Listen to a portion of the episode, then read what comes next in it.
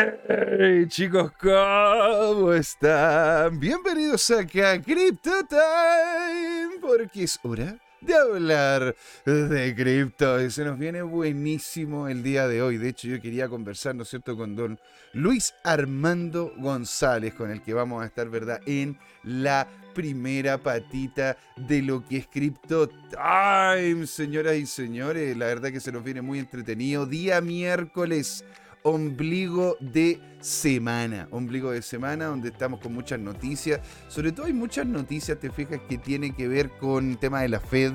Hace relativamente poco estuvimos escuchando, ¿verdad?, lo que se viene con las alzas de tasa, un 0,25%, el cual eso nos podría terminar afectando en más de alguna manera a nuestra cripto. Porque claramente si es que hay un aumento en las tasas de interés, muchas de las personas que tenían intenciones de hacer inversiones en cripto, involucrarse, ¿no es cierto?, con este tipo de, este tipo de finanzas o este tipo de monedas, terminan tomando la decisión de irse a algún depósito a plazo o terminan yéndose a algunas dinámicas que les entreguen, dado las tasas de interés, una mayor seguridad. Al también subir las tasas de interés en Estados Unidos, lo que ocurre es que muchos de los, muchos de los dólares que está fuera de Estados Unidos vuelve a entrar en ellos. Y lógico, claro que sí, cómo no. Si en definitiva sale muy conveniente poder dejarlos ahí con una tasa de interés que al parecer va ya en más de algún banco americano va por encima de lo que, lo que en este momento te está quitando la inflación. Acá en Chile Todavía hay una, una, lucha porque estamos con una inflación de más o menos entre el 12 y el 13%, ¿verdad? Y eso, eh, hay algunos fondos, hay algunos em, depósitos a plazo que te entregan por encima del 20%, cosa que por eso mismo te están entregando si le, te restan la inflación entre un 6, un 5%. Entonces, esa, esa diferencia es lo que termina afectando de gran manera las tasas también de interés de Estados Unidos. Eso es lo que vamos a conversar, ¿verdad? En la primera patita con don Luis Armando González, ¿verdad? Está con nosotros ya un grande señor de la comunidad y agradecemos mucho. Salud por usted y por ser, ¿no es cierto?, parte de esta comunidad. Sorbito. Mm, un cafecito para subir el ánimo. Y sí, señores, Velvet, Velvet T99, un grande y que de hecho nos, nos ¿cómo se llama? La, en los días anteriores nos comentó ¿verdad? Ahí le mandamos un saludo. Nos comentó, ¿verdad?, sobre su propia plataforma, que es una de las que vamos a. ah, un cafecito también, Don Velvet. Ay, maravilloso. Los dos tomando cafecito. Bueno, son las 6 de la tarde, buena hora para tomarse un café. Y aquí nos mostró, de hecho, él de forma amable, compartió con toda la comunidad Velvet T99. Esto no es de nosotros, esto, esto ha sido totalmente obra de el caballero que les comento, ¿verdad? Y aquí sale una serie de dinámicas muy interesantes, ¿verdad? Cualquier cosa lo pueden ver en el Telegram de Crypto Time, donde Velvet está ahí presente, conversando, siendo parte, ¿verdad?, de la comunidad. Está con nosotros Tomicro. Tomicro, qué alegría que estés por acá, hombre. Alegría, alegría. Sí, maravilloso. Un saludo grande, ¿no es cierto?, a Camcita y a todos, a todos los tuyos.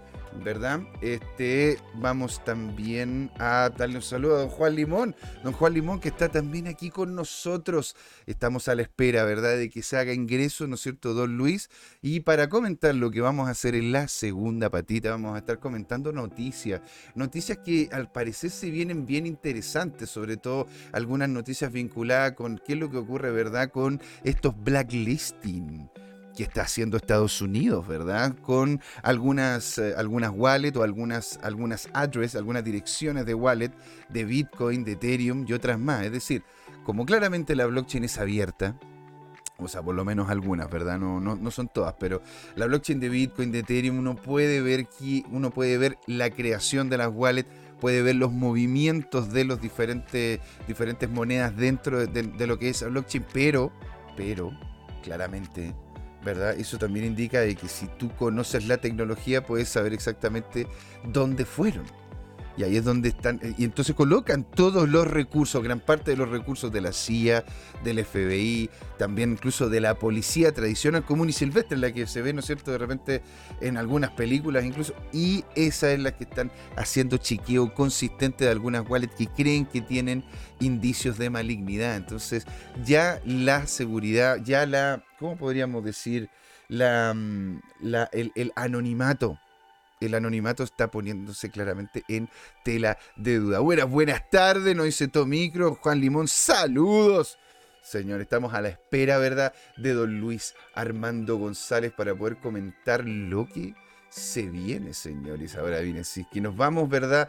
Mientras estamos haciendo la espera de, don Luis, a ver qué nos dice él, no, todavía estamos a la espera, vamos a estar viendo, ¿no es cierto?, qué es lo que ocurre con el BTC, porque la verdad estábamos todos, ¿verdad?, esperando que hubiese un rompimiento al alza sexy acá. De hecho, de hecho, estuvo bastante cerca pero se retacó haciendo una especie de, primero una doji, una doji alcista, una doji bajista, una segunda doji, o sea, una completa inoperancia, no se sabía lo que iba a pasar en el mercado, pero acá, acá señores, hemos tenido, ¿verdad? un rompimiento de lo que es este canal. Este canal que si se acuerdan nosotros lo creamos, este, este que es este cuadradito rojo o morado ¿sí? Acá era como una, una longitud tradicional de la lateralización, sobre todo entre ciclos alcistas del Bitcoin. Y lo que vemos es que ha habido más de algún testeo rompiendo esto y posiblemente tengamos una, un alza que si va en concordancia con eso, en tope máximo, señores, podríamos estar cerca de los 25 mil dólares. Así que ojito ahí, stop loss bien apretado, porque al igual como tuvimos esta alza, tuvimos la baja, lo estoy viendo en cuatro horas, y aquí ya se denota un, un Bart Simpson, un Bart Simpson como un proto Bart Simpson. Está con nosotros también Don Álvaro Fuentes. Don Álvaro, qué alegría tenerlo por acá. Todos los que nos están viendo, Velvet, Micro y todo, un abrazo descentralizado para ustedes. Don Carlos Cueva también está acá. Nos dice Álvaro primero, buenas, buenas. Don Carlos dice, hola, ¿cómo están? ¿Qué se hablará hoy? Llegué tarde, don Carlos. Usted, como se llama, siempre invitado a la hora que llegue, siempre, siempre invitado, feliz de que esté acá. Igual Álvaro, Juan, Velvet y todo, ¿no es cierto?, lo de la comunidad. Abrazo descentralizado y que Satoshi los tenga en su sagrado bloque. Hoy día es la primera patita y estamos a la espera, ¿verdad?, de lo que nos diga don Luis Armando González cuando ya esté listo. ¿Sí? Y cuando ya esté listo, ¿no es cierto? lo vamos a tener acá con nosotros comentando lo que se viene con la Fed, porque hubo un aumento nada menor, ¿verdad? De cerca de un 0,25% lo que son las tasas allá. Ahora, ustedes pueden decirme, ¿no es cierto? Bueno, a ver, pero J, ¿de qué me sirve saber eso? ¿Cómo me podría afectar? Bueno, al principio también comentamos que esta alza de interés va a incentivar al inversionista a poder posicionar sus activos, sobre todo si los tienen dólares, en, en Estados Unidos o lo que hemos visto acá en Chile y en Latinoamérica en general, que los depósitos a plazo van a tener un alza. ¿Se dan cuenta? Entonces, esa, esa dinámica haría de que muchos de los que tienen intenciones posiblemente de hacer inversiones, tengan, sean un poco más cuidadosos, porque en cierto sentido lo que está haciendo la Fed es hacer el dinero más eh, hacer el dinero literalmente más caro. Eso es lo que está pasando, ¿verdad? Eso es lo que está pasando. Y eso es lo que vamos a conversar en la primera parte, don Carlos, con don Luis Armando González. Y en la segunda vamos a seguir la conversa nosotros, comentando, ¿no es cierto?, sobre todo lo que se viene en algunas cripto en específico, como el Bitcoin, el Ethereum, etcétera, etcétera, etcétera. Me dice, me dice don Luis, ¿verdad?, que está, está, está casi listo ¿verdad? Está casi listo para poder entrar. Así que antes, antes de que entre en definitiva, le quiero, quiero saludar a nuestros nuevos suscriptores para ir haciendo, ¿no es cierto?, el, cierre de la intro. Tenemos nuevos suscriptores en YouTube. Ed, Ed. Ed, Edwaka, ¿no es cierto? Que es nuestro nuevo suscriptor, Jeremy Avalon Vial, Doña Talita Santos, Sara, Alejandra Cárdenas y MMA. Eso en YouTube y en Twitch. En Twitch, sí, exactamente. Tenemos a Alejandro2738, el señor de los trades. Tenemos también acá a Juanito, Juanito de la Barra y, y a Camcito no, Camsen, Camsen, pensé que era Camcita. no, Camsen. Así que señores, muchas gracias. Vamos a irnos entonces a la intro, ¿verdad? A la intro como corresponde y volvemos con don Luis Armando González, señores. Esto, esto es Crypto Time porque es hora de hablar de Criptos. Ahí nos vemos.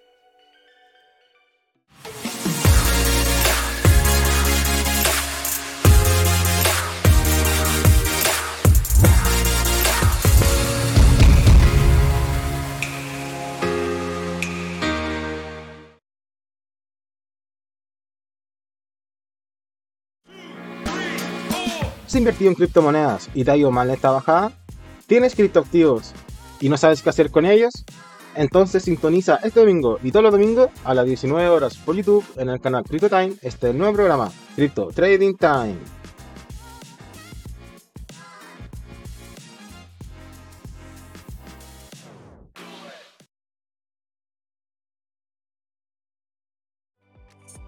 A ver, es. Ahora sí, señores, lo tenemos acá. Estamos aquí con todo, con Don.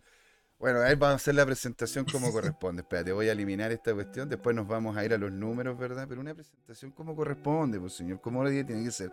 Estamos aquí con un con justamente un trader profesional, conocedor del mundo cripto, profesor, estudiante, parte de la Asociación Bitcoin Chile, amigo de la casa, tiene su programa Crypto Trading Time los domingos acá en lo que es Crypto Time, nuestro amigo de verdad, don Luis. Armando González. Uh, hola, hola, ¿cómo están todos? Yeah, yeah, yeah, yeah. ¿Cómo vas? Les pido disculpas a todos igual por el poquito de la hora, pero aquí igual hay taco en la quinta región en verano, así que está lleno de santiaguinos, como se decimos. Pero bueno, de la Vega y venimos volando para acá a poder estar contigo y con toda la gente que nos está esperando y viendo qué sucedió hoy día con el alza de tasas de la FED. De hecho, aquí me está acompañando mi amiguita Palomita y mi halcón aquí que busca subir las tasas. Así que ahí vamos a ir explicando esos, esos, nuevos términos para algunos, que es Dovich o Palomita y Hockey, que como ya mirar al halcón, esa ya la conocen varios, pero hay que ir viendo y profundizando bien qué está haciendo Jerome Pablo hoy día. Así que eso es lo que vamos a conversar aquí en Crypto Time. Pero maravilloso, pues, señor. De hecho, eso es una de las cosas que estábamos comentando antes de que entraras, porque ahí yo tengo la, tengo la duda, porque ponte tú, ¿qué relación podría tener el mundo cripto, que se supone que es completamente aparte, completamente desconectado, con lo que en definitiva sería la economía, entre comillas, ¿verdad? La economía real con estos papelitos de colores. Ponte partamos por eso y vamos llegando a la Fed y después veamos lo que, lo que la Fed hizo y cómo termina afectando. Sí, por supuesto. Bueno, dentro de todo igual tiene mucho que ver. El mundo igual es uno solo y si vivimos viendo la Tierra, no estamos desconectados de lo que suceda en Estados Unidos, en China, en Rusia, en Chile. Entonces, lo que haga la Fed afecta para bien o para mal a las criptos. Mm. Entonces, siempre está esa pugna de poder que queremos diferenciarnos, de que sabemos que aquí tenemos un activo de refugio que también le han dado duro, pero a la vez mantiene sus ciclos intactos, mantiene su subidas y sus bajadas proporcionalmente, que han ido cambiando obviamente, ya no con tanta pendiente como era en un principio, pero eso es lo normal en una industria que va agarrando madurez. Y mm. ante eso, eh, lamentablemente hay correlaciones eh, positivas y negativas, y, claramente los inversionistas, que son los que de repente están moviendo grandes lucas, grandes cantidades de, de, de dinero, de capital, se, acoplan a lo que lleva la, la, gran economía. Entonces, no hay que olvidar también dónde estamos parados. El, el, peso que tiene Bitcoin o la industria cripto con eh, la industria tradicional, por decirlo así, que todo lo que es con el dólar, euro, que sea. Y por algo, New York eh, mueve 300 trillones de dólares. 300. Entonces, imagínate, entonces, lo que hagan ellos. Trillones de dólares, o sea, es una locura, hermano. La industria cripto llegó, llegamos recién a, a un trillón, lo, perdimos en un momento, bajamos, pero nuevamente todo el market cap de las, todas las criptomonedas sumado Bitcoin alcanzó a llegar a un trillón y algo. Entonces, en ese sentido, es hasta la diferencia del, peso que tenemos todavía, pero imagínate, es una industria que lleva 200 años o más, nosotros llevamos de 113.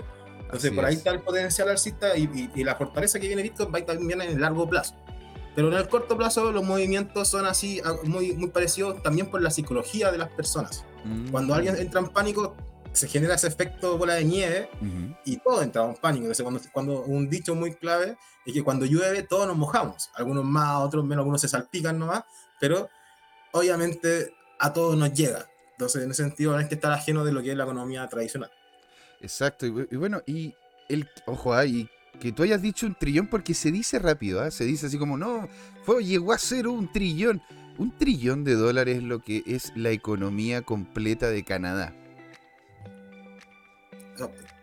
Lo cual Claro, no, wow. deja, no deja de ser, te das cuenta. Y, y- y de hecho, eh, y Canadá y un poquitito más. Entonces es importante dar cuenta del peso que tiene, que estamos empezando a tener con solamente algunos años como industria. Y es por eso también de que este tipo de vinculación con el mundo real lo afectan las tasas del dinero de la economía real, entre comillas, ¿verdad? Entonces, ¿qué es lo, qué es lo que está ocurriendo internamente en la Fed? ¿Cuál es la situación de Estados Unidos? Porque hemos visto, ¿verdad, don Luis? Que después de, después de que ocurrió, ¿no es cierto?, el desastre del bicho este, empezaron las economías, ¿verdad?, a imprimir a lo loco. ¿Y qué es lo que terminó pasando, me entiendes, con, con las dinámicas del capital, con Estados Unidos y la deuda, que también en más de alguna ocasión le hemos comentado con, con, con don Jorge aquí en el programa también. Sí, correcto. Bueno, el, el tema principalmente, el día de hoy, la actualidad, es que se, se ha ido moderando el Ujú. tono Ujú. con el que Jerome Powell da el discurso. Porque una cosa es el dato, que salió a las 4 de la tarde de Chile, pero a las 4 y 30 empezó él a, a- a hablar y a, y a digerir el discurso.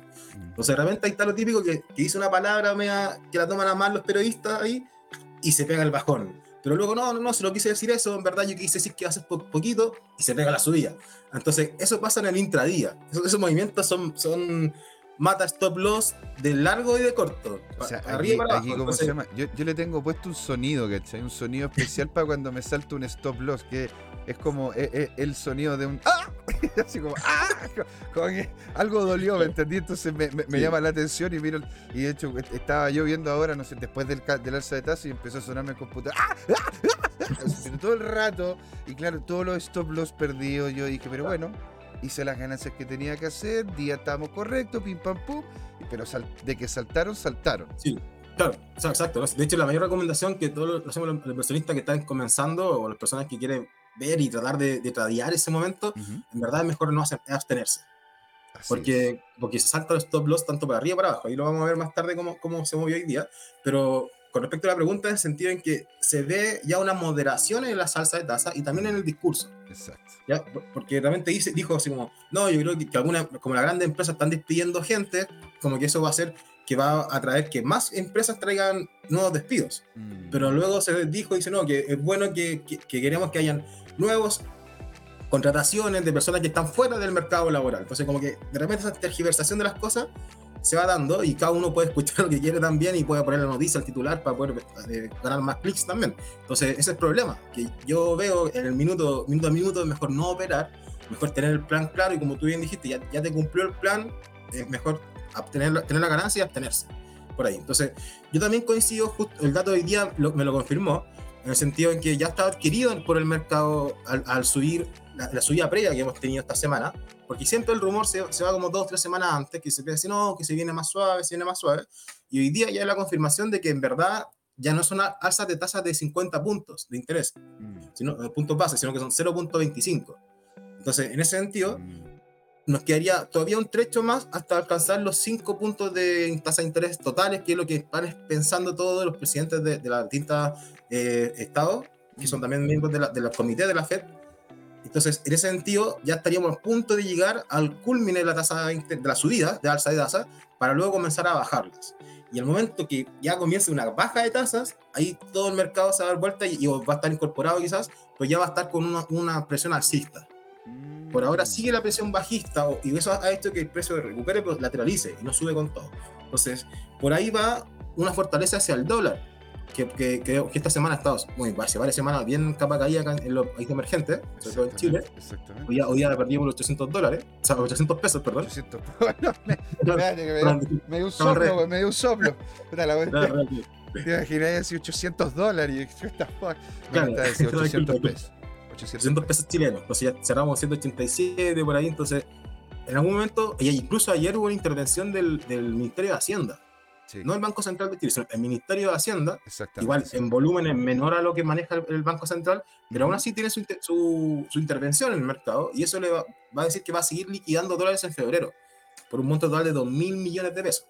Entonces, en ese sentido, va, va a darle una presión bajista, pero también le, le empieza a alimentar el ánimo a, a esos tiburones que buscan precio del dólar barato para comenzar a, a- tener esa liquidez, porque obviamente si alguien quiere comprar 100 millones de dólares, no puede ir al mercado. Así Exacto. acá, pues, acá en Agustina, ni acá en Villa Ley, tiene que ir a una institución, a una corredora, entonces esos montos, cuando hay liquidez, por los lados, alguien quiere vender, comienzan a, hacer los telefonazos, buscar los contactos, y quién, quién tiene liquidez para comprarlo, y se empiezan a calzar. Entonces yo creo que esa, esa noticia como que se puede ver al revés, mejor.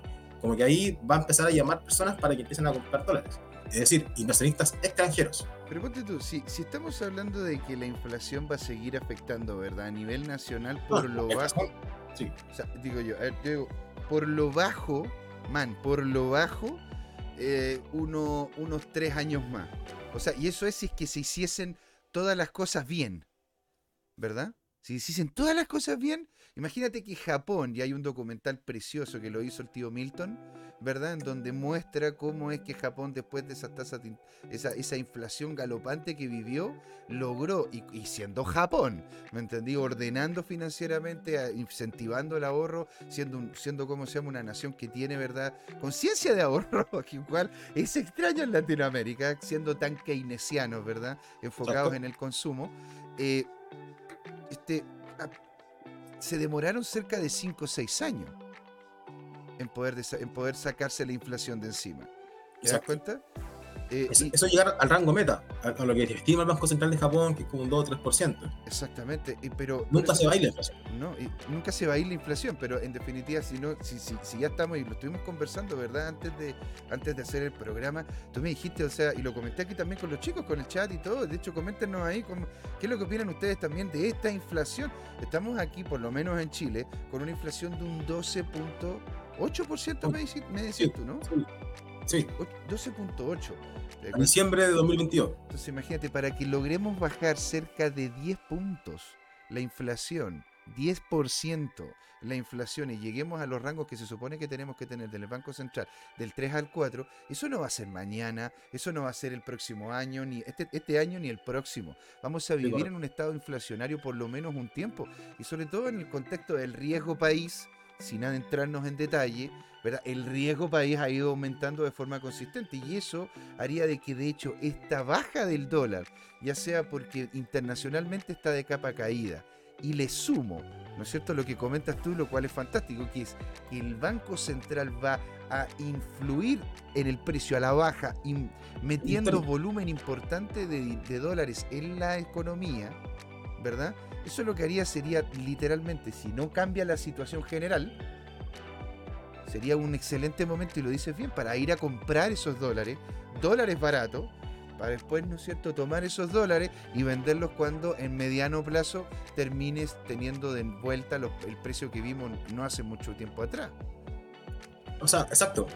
Una acotación era el Ministerio de Hacienda, que, que a diferencia del Banco Central tiene menos poder. Ah, Por eso yo lo, por eso yo lo veo oportunidad. Si fuese el Banco Central sería un volumen gigantesco y ahí otro la mirada. ah, perfecto. Mira, tienes razón. Yo me No, bien, es bueno razón. porque de repente, claro, el monto dice 2 mil millones de pesos.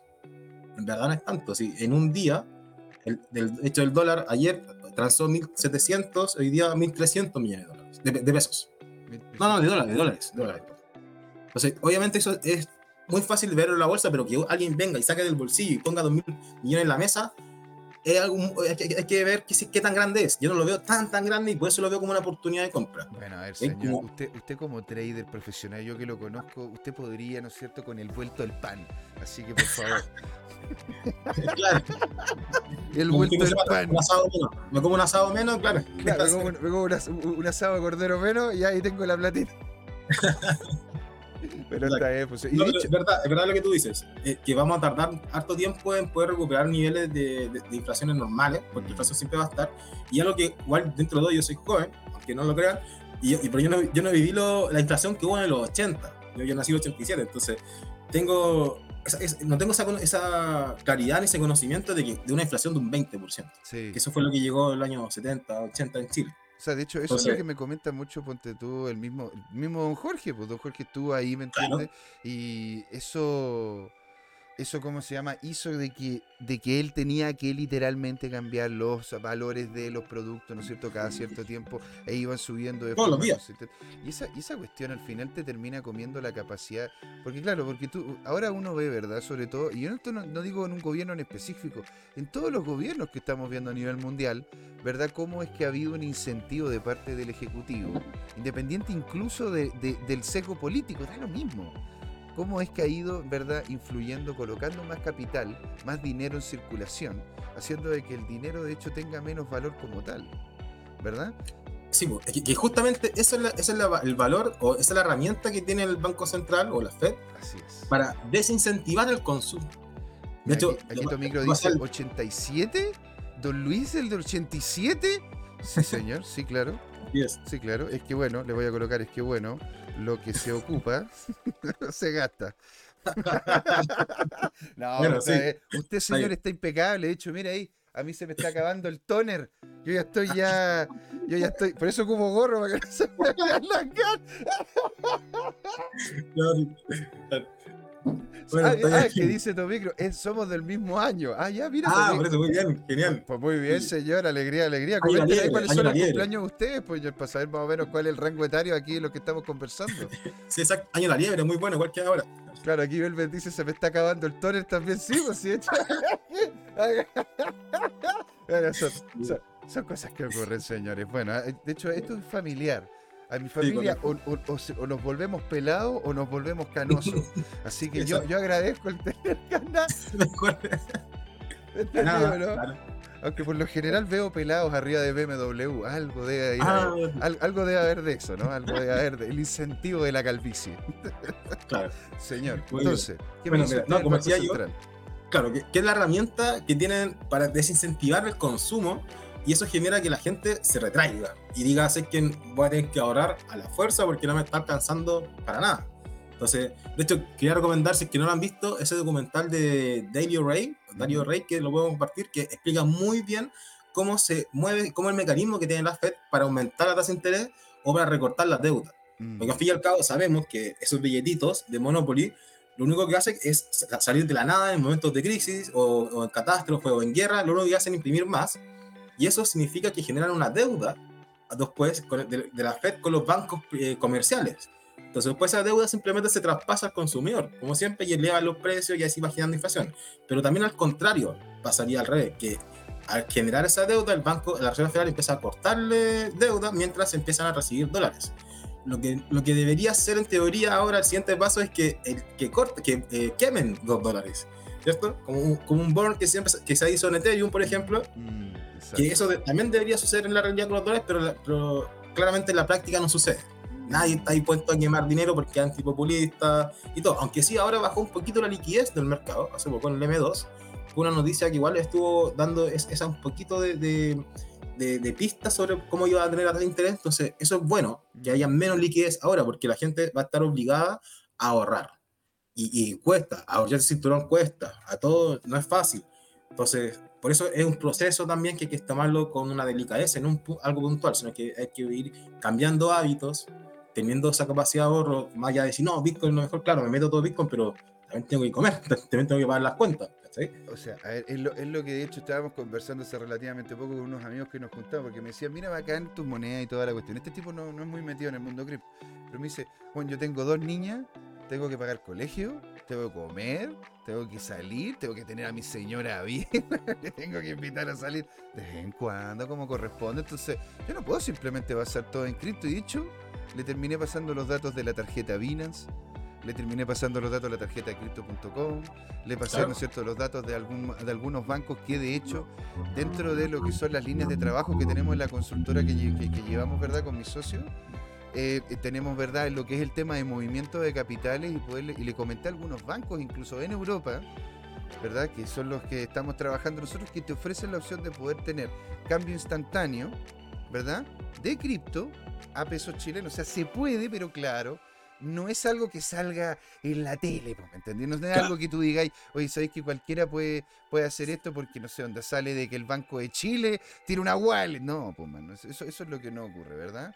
Entonces, entonces yo entiendo, entiendo tu punto. Y claro, muchas personas terminan vinculando y el marco mental financiero lo tienen en relación a la moneda fiat que necesitan para poder pagar los gastos básicos, ¿no es cierto? De lo que, entre comillas, y por eso siempre lo digo entre comillas, la economía real. Ahora, e, este, esta, esta, esto lo estábamos de hecho conversando incluso un poco antes de que llegaras tú en la, en la introducción, en donde estábamos diciendo, y lo estaba comentando a los chicos, que de hecho estas alzas de tasa incentivan el ahorro y hacen de que los dólares que estén en el mundo mundial se vayan a Estados Unidos y se empiecen a ahorrar ahí. Por eso también hemos visto, ¿verdad? Acá en Chile y el resto de Latinoamérica, en varios países, hemos visto de que los fondos, eh, ¿cómo se llaman estos? Los depósitos a plazo. Los depósitos a plazo. Los de renta fija, señor.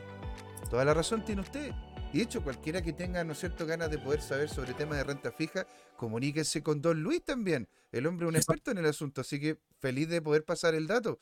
Así que hay, hay que hablar de la gente que sabe para que, la- para que se puedan ir acercando, ¿verdad? Entonces, Así es. imagínate, tú tienes ahí eh, el tema de que la renta fija está rentando de forma increíble. Entonces hay menos dinero que esté dispuesto a irse a, a irse a lugares que tengan riesgo superior a lo que te entregue la renta fija. Y en este momento la renta fija te está entregando por encima del 20%, entre el 15 y el 20% anual, APR. ¿verdad? Nominal. no- perdón, nominal, ¿verdad?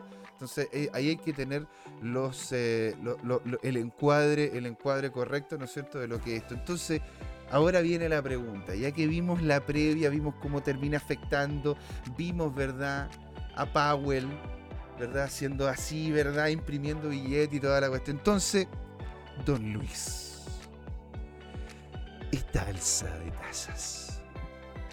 ¿Cómo nos va a terminar afectando a mis criptos? ¿Qué terminará pasando? Bitcoin se nos va a la, se nos va la B, vamos a subir como mono. ¿Qué es lo que va a terminar ocurriendo con esta dinámica? Y si llegamos más allá, y si llegamos hasta el 5% y más allá, ¿cómo podría terminar afectándonos en nuestras criptos? Antes de que me respondas, le quería mandar, ¿verdad? Un saludo gigante a Drogfly, que dice, hola amigos, ¿cómo va? ¿Cómo va, señor? Alegría, alegría. Un saludo, un un, ¿cómo se un abrazo descentralizado digital y que Satoshi lo tenga en su sagrado bloque. Señor, coméntanos cómo están las cosas allá en Europa. ¿Mucho frío por Galicia? Coméntenos ahí, don Carlos Cueva nos dice, ¿qué renta más un depósito a plazo o una cuenta de ahorro en el Banco Estado? Primero respóndele cómo se llama don Carlos y de ahí nos vamos a cómo termina afectando esto a Boca. Ya, perfecto. Primero, eh, el depósito a plazo va a ir dependiendo siempre la duración. Siempre es importante que vaya a 7 días, 30, 90, 180, así, y eso va a ir variando, pero tienen que fijarse la tasa anual. Entonces, en ese sentido, están en un 4 o 5%, es lo normal, pero ahora con estas alzas de tasas pueden llegar hasta un 7 y un 8%. Y comparado con una cuenta de ahorro del Banco Estado, eh, creo que está entre un 4%, 4 o 5%, también han subido, pero sé que es menos que un depósito a plazo siempre va a ser preferible en ese sentido. Y lo mejor también pueden ser lo- los fondos money market, que son proporcionadores de liquidez. Eso también es un fondo que te va premiando un poquito, pero muy constante y te dando liquidez segura. Y nunca te va a generar una pérdida. Y eso es especial para las personas que, tienen, que son muy adversas al riesgo y que son muy conservadoras, por así decirlo. Entonces, Mm. te renta poquito, pero te va dando también entre un 7 y un 8%, hasta un 10% te puede dar un, un fondo money market así bien, bien bueno. Incluso en UF, algunos pueden ser depósito a plazo UF más 5. Eso es lo que estuve viendo. Entonces eso igual es bueno viendo la inflación que ha estado. Por eso tú bien men- mencionabas que ser hasta un 20% lo que pueden llegar a un depósito a plazo, Mm. pero con esos pequeños truquitos, así como que tienen que ser en UF. O incluso también el año pasado estuvo de moda, y está de moda, el depósito a plazo en dólares. Sí. Pero claro, justo salieron cuando el dólar está caro a lucas. Entonces ahí, ahí está el problema, el tipo de cambio. Entonces ahí ya no, están, no son tan seguros en dólares. Mira, ¿quién diría que el banco hubiese sacado esos depósitos a plazo en- en dólares justo cuando el dólar estaba, ¿me entendés o no? Allá arriba disparado, llegando a los Sí. mil pesos chilenos. O sea, esto es. Es, es, ah, y, y ojo, Claro, ah, pero- y- y ojo, esto, esto no es solamente acá, don Luis. No, Todo lo, si que usted está diciendo, todo lo que usted está diciendo, señor, lo estamos viendo en España, que empezaron a salir también depósitos a plazo en dólares cuando el dólar estaba allá arriba, pero pegado al techo. Es lo, mismo, Exacto. lo mismo pasa, ¿no es cierto?, en Latinoamérica en general, en México me han comentado lo mismo, en Ecuador, en Bolivia, en Argentina, es que te, te- pero es que te cagas, es impresionante. Es impresionante. Hydrofly nos dice, si no fuera por el precio de la luz, colocaría, colocaría cinco mineros. Es que le dije, bueno, es que nos dice que está allá en Galicia, señores, con menos 5 grados. O sea, eso, Oh, eso es para ya tener los huevos congelados. O sea, ya, ya no, no, no te podría hacer un, un, un omelette, ¿no es cierto? claro. Entonces, señor, hay que, por eso le digo, Sí. hay cubierto, ¿verdad? Bien tapadito y con un minero de BTC al lado para el calor. Y dice, está muy cara la luz. Como pantufla está muy bueno. Muy bien, excelente. Bueno, Miguel, voy a pasar, eh, José Miguel, voy a empezar a presentar para poder responder la pregunta pero- principal. Pero, encantado, pues, señor. Qué alegría, alegría. Le, le damos entonces, usted me dice, y pasamos a la presentación. Yo voy a- Let's ¿Sí? go. Pero qué bien, señor, ahí, ¿ah? Don Luis tiene todo ordenado, todo cal... Mira, está, ¿Está bien? ¿Está bien? Pero Ya, qué bueno. buena entrevista. Es que da gusto invitar a Don Luis. Da gusto, señor. Es un gusto. bueno, muchas gracias. No, al revés. Para mí es un orgullo y un honor poder estar así a la altura de cada uno de estos espectadores. Pero por favor, se ha encantado ahí para que la gente nos pueda seguir comentando, para que nos diga, bueno, ustedes, usted- una de las cosas que ustedes saben lo que es el M1, el M2, saben lo que es el concepto etéreo y loco de lo que es el M0. ¿Ah? Todas esas cosas son muy interesantes, señores. De hecho, son te- bueno, es que a mí me interesa, la verdad que yo vibro con esta cuenta, me gusta, ¿cachai? Pero Claro. sí, eh, si, ¿cómo se llama? ¿Quieren ustedes que en algún momento invitemos a Don Luis y que nos haga una, una, una conversación, ¿verdad? Conversemos sobre lo que es el M0, lo que es el M1, el M2, ¿verdad? Porque claro, Don Luis sabe del M1 y el M2, ¿verdad? Pero el M0 es algo que de hecho lo he ido conversando con amigos que... Que, que- porque tiene una dinámica detrás, es muy muy chora la temática. Tomicro nos dice, Luis, nos tiene que hacer muchas clases. De hecho, con Don Luis tenemos el siguiente, la siguiente idea y la voy a tirar ahí al, al- al- Oh. ¿Exclusiva? ¿En exclusiva? en exclusiva, ¿no es cierto? Está, está, está la comunidad acá con nosotros y queremos. Estamos en, en el trabajo de crear una cantidad de contenido educacional. Estamos viendo, ¿verdad?, cómo va a ser la dinámica en la cual lo vamos a posicionar, ¿verdad?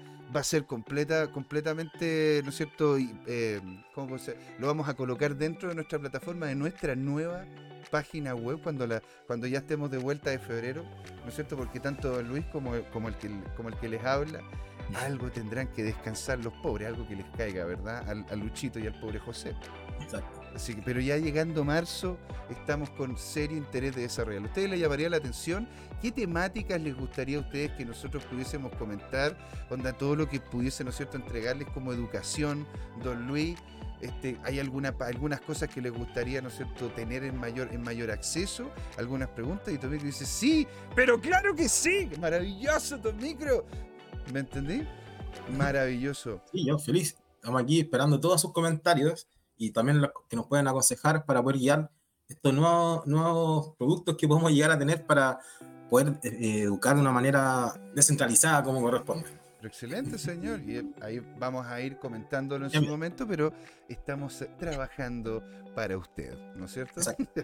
¿Y qué estamos viendo acá, señor? ¿Qué es el Mira, M2 y por qué Claro, vamos a partir por el M2. Y lo que estamos viendo, bueno, obviamente vemos la línea azul que es el M2 y las demás son las típicas medias móviles que utilizamos en todo análisis técnico, ya que también se puede utilizar porque es un activo en una serie de tiempo. Y vemos cómo ha ido subiendo desde un trillón que tenemos el mínimo aquí en el año 1976 hasta llegar a 21 trillones. Y eso significa que el- la liquidez, el M2 representa una medida de medición, una medición de la liquidez del mercado, es decir, cuánto dinero disponible hay eh, eh, para las personas, para los bancos, etcétera, etcétera. Y eso incluye claramente lo que son los cheques, eh, el efectivo y los activos que no son en efectivo, como el depósito a plazo, el fondo mutuo, todo lo que sea considerado activo.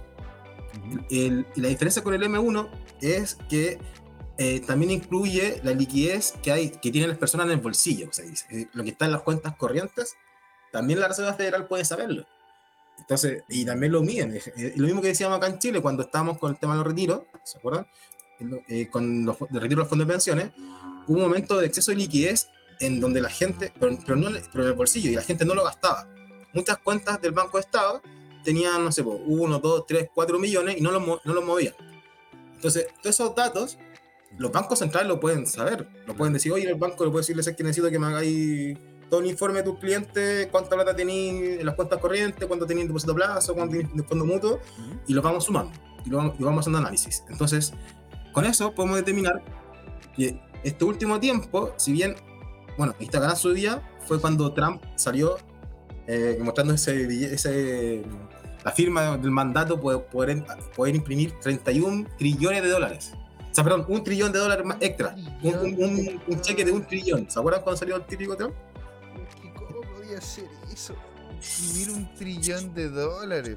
Y bueno, ah, ojo, eso, eso tiene mucho que ver, y, y yo creo que, don Luis, eso lo tenemos que conversar en algún momento, ¿verdad? Lo que tiene que ver con el tema del petrodólar y qué pasaría si es que el BRICS, usted sabe, don Luis, lo que es el BRIC, ¿verdad? Claro, seguro. Sí, sí. Lo que sería, ¿no es cierto?, los países de Brasil, Rusia, India y China, China. que ahora se ha unido Sudáfrica y se quiere unir, señor. Saudi Arabia. Y si se, Oh. se une a Arabia Saudí a ese grupito, que en sí, si uno lo junta, ¿verdad?, como unión de países, son el, son el 60% de la humanidad y tienen una cantidad superior en, en ca- en- en economía a lo que es Estados Unidos y perfectamente imagínate que lleguen a crear una moneda cripto, una moneda, ¿no es cierto?, eh, que esté basada en commodities. Uh, Y ahí, ahí, ahí cambiaría todo, ¿verdad? Un Javier Ortiz, ¿cómo se llama? Dice un Carlos Cueva Ojea, nos dice, perdón, quise decir cuenta de ahorro en UF. Ah, en UF. bueno. Y, y- y vuelvo al tiro contigo, don Javier Ortiz, don Javier, qué bueno que está acá. Alegría, alegría, don Javier. Nos dice, a Bitcoin le falta hacer una corrección de la subida. José, sube el volumen de tu micrófono. Ya, perfecto, le voy a, le voy a pegar una subidita.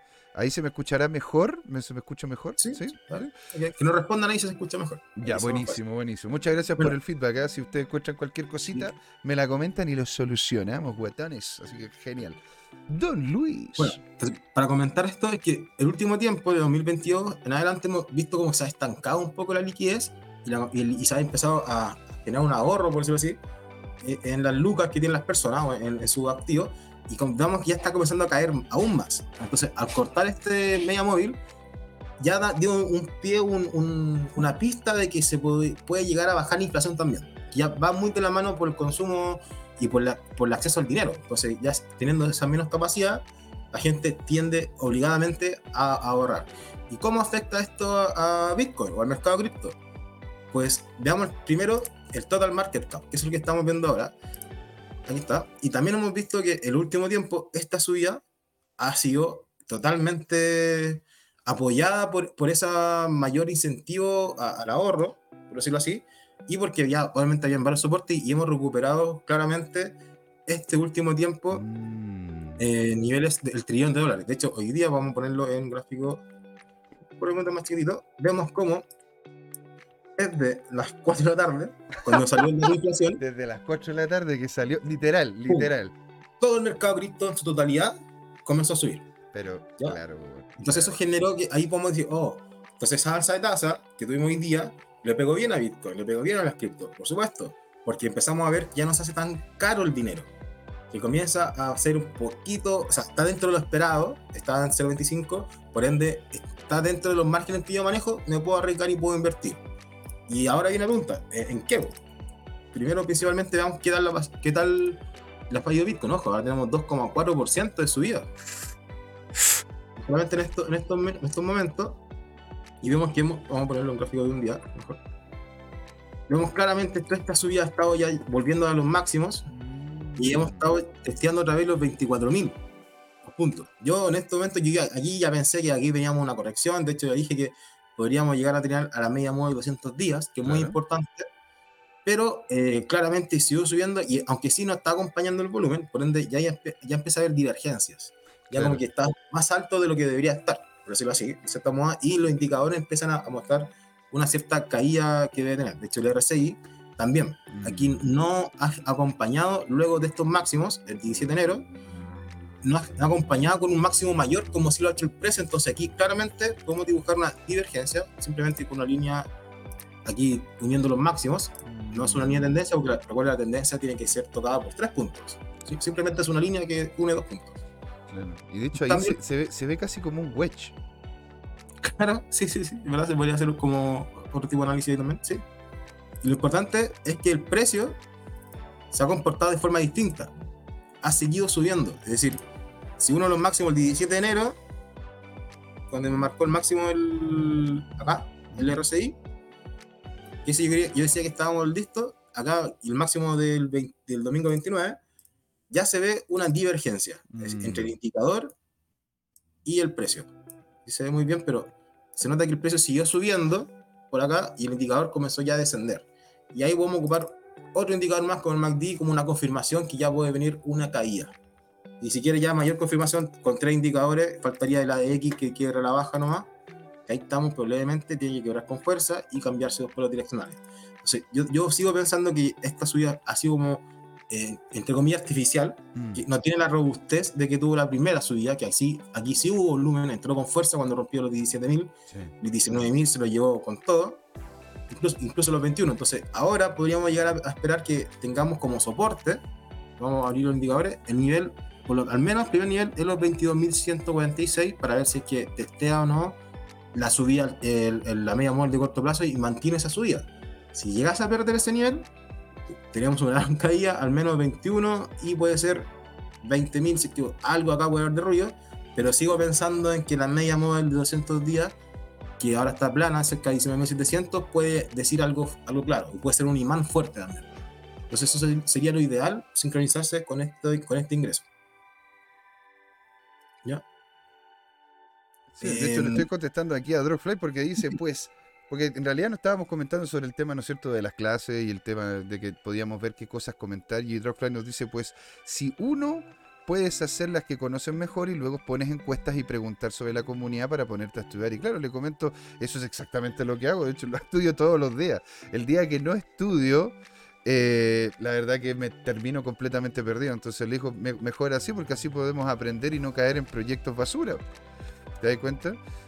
Entonces, eso, eso, eso, eso es muy importante. Ahora, lo que tú estás comentando tienes toda la razón. El tema de que se está perdiendo, ¿no es cierto?, como ímpetu de lo que es el- de lo que son esos niveles de precio se nota claramente, sobre todo porque el volumen ha ido en decrecimiento más que, de hecho se ve claramente ahí la diagonal que tienen los volúmenes bajo lo que es el precio que tiene ahí. Ahora, si ustedes tienen alguna consulta por qué se ve raro el precio del BTC o que por lo menos se ve raro, ¿no es cierto?, lo que son esas, esas velas, es porque Don Luis ocupa, ¿no es cierto?, las velas que se llaman Heikinachi. Si usted quiere saber sobre eso, tenemos el video, ¿verdad?, correspondiente para ir explicándolo en los playlists más abajo en nuestro YouTube. Así Sí, que ustedes tienen, ¿cómo se llama?, que ir viendo, ¿verdad? Porque de hecho ahí es donde se va viendo lo que es la pérdida de, de- se va viendo la pérdida de, ¿cómo se puede decir? La pérdida de ímpetu del mercado, porque el mercado, la- el, el- los- el precio termina teniendo una, como una forma de S. Te das cuenta como que sube y después de subir se pega como otra curva. ¿Viste que tiene como forma de S? Esa forma de S es literalmente una subida importante, un cambio de tendencia en lo que es en relación al precio, pero después de haber roto, ¿verdad? Más de algún nivel, porque ¿cuántos niveles terminó rompiendo Fío? Terminó rompiendo cerca de 5 o 6 dos, niveles, ¿no? tres, cuatro, cuatro fijos, cuatro zonas clave, ¿Ya? sin contar las medias móviles. Pero si contamos desde acá, claro, cinco. Desde los 17.000, 1, 2, 3, 4, 5. 5. Y ahora estamos, estamos en un nivel de precio superior a lo que hemos visto desde, desde antes de octubre del 2023. ¿Te das cuenta? O sea, el 20 octubre del 2022. Exacto, que está por acá. Incluso septiembre. Exacto. Cuando llegamos los máximos, aquí acá la 22.400, por ahí, 22.000. Claro. Y Estamos después- llegando a agosto, que bueno, pues, tenemos mucho trecho todavía, y de hecho, si llegamos a superar los 25.000, que es esta resistencia de acá, 25.400, Ujú. ya tendríamos es- esa recuperación mucho más potente y tendríamos ya la alternativa de ir a buscar los nuevos alturas, los nuevos techos de los 30.000. Mm, 38.000, 38.000, que son los pisos de acá. Entonces, pero por ahora yo creo que va a empezar a o lateralizar o caer un poquito, ver hasta dónde podemos encontrar un soporte. También es bueno recordar que las medias móviles se pueden mover hacia arriba. Entonces, hoy día está marcando 19.700, pero puede que después llegue a 20.000 y justo se encuentren ahí con el precio. Entonces, por eso es tan dinámico todo esto, no es como un solo precio. ¿Ok? Lo importante es ver qué sucede cuando hayan cruces, por ejemplo, y cuando hayan estos de las mismas medias móviles van avisando y que se vaya tornando. Por ejemplo, en el largo plazo, podemos ver con el, el gráfico semanal, cómo las medias móviles tienen esta. Tengo un poquito rayado el gráfico. Está bien, o sea, el orden que, de los colores, por ejemplo, que están siempre la amarilla, naranja, o salmón, naranja y roja, en ese orden por de arriba hacia abajo, pero cuando viene una tendencia bajista se dan vuelta. Pues en el largo plazo todavía no, suce- no ha sucedido eso como en, en el mediano plazo o en el corto plazo. Entonces, al menos eso te da una robustez de que la industria sigue estando estable y sana y se mantiene simplemente en su ciclo. mm, Ahora bien, como nosotros mencionamos y avisamos en Crypto Trading Time, cuando comenzamos, eh, como en, en agosto, julio, esta zona, de la media móvil 200 semanas, es un, un punto clave para inversionistas de largo plazo. Y por primera vez la habíamos perdido, entonces ahora tendremos que ir a testearla. En algún momento, quizás no alcanza ahora, quizás en el próximo impulso sí lo teste y lo sobrepase, pero es un nivel clave los 25.000 para mí. Si coincide. mm.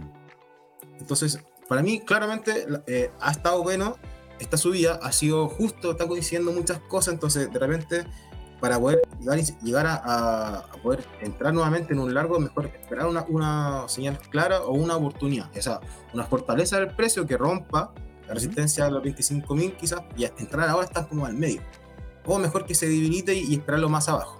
Entonces de repente no es tan malo que baje el precio, porque así permite que lucas frescas puedan entrar y puedan aprovechar la oportunidad bien. Y no simplemente decir, oh, y va subiendo, compro ahora y después que hay picado porque termino bajando igual.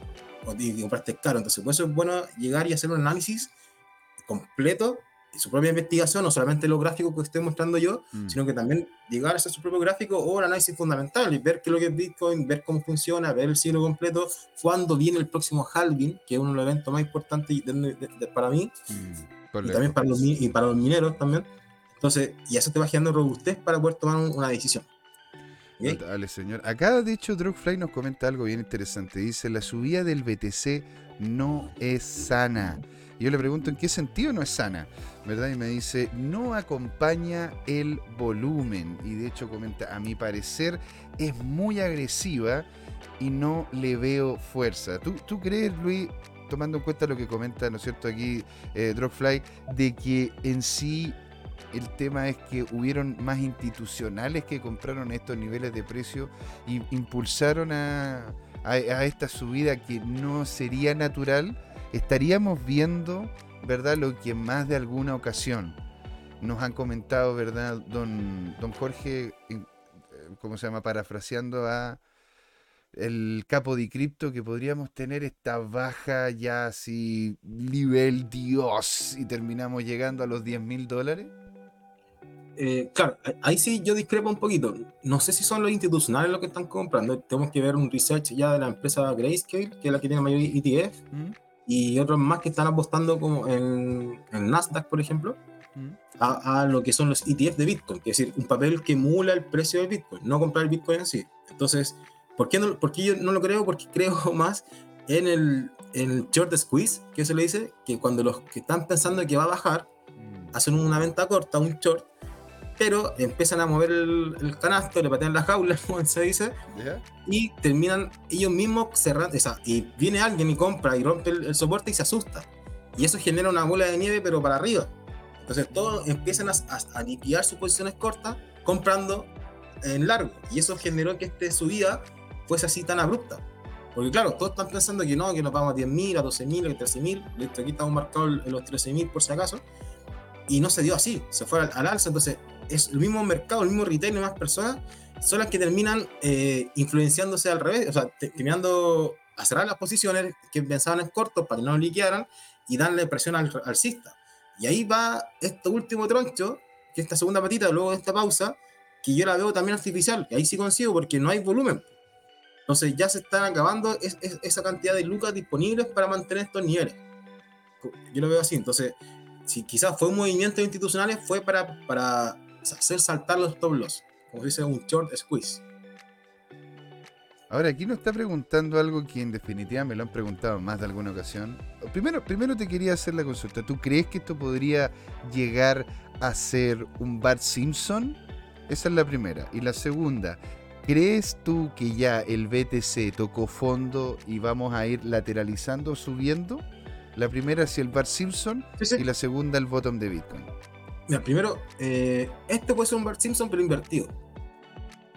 Donde bajó primero, se mantuvo lateralizando y luego subió fuerte de- y volvió al mismo nivel.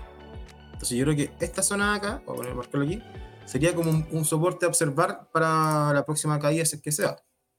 Pero este de aquí no, no me suena a Bart Simpson, porque viene, viene muy premeditado la bajada anterior. Mm. ¿Ya?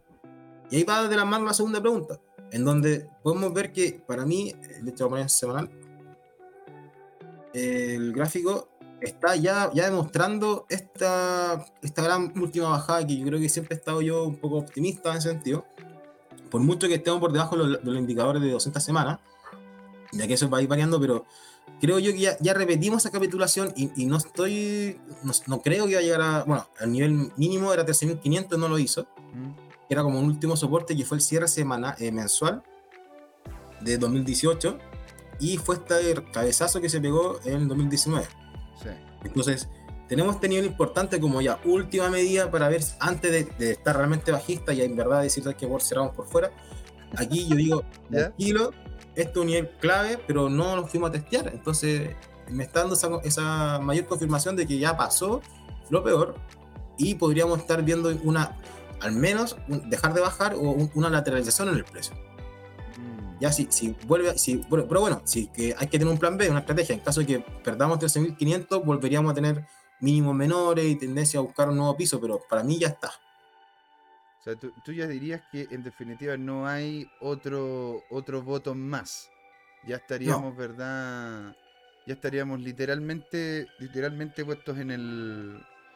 Ya no va a haber más baja, ese sentido. No, exacto. O sea, que ya ¿Qué estaríamos en el mínimo mínimo. Si llegásemos a ver, entonces, porque aquí Dropfly lo comentaba, eh, que ojalá llegara ponte, a 12.000 y ahí poder comprar, poder comprar, dicho eso, onda, que llegue a 12.000 a esta altura, la verdad que tendría que ser, don Luis, una, una cosa importante que debió haber pasado, ¿me entiendes o no? O sea, no, Claro. no es llegar y simplemente, onda voy a bajar a los 12.000.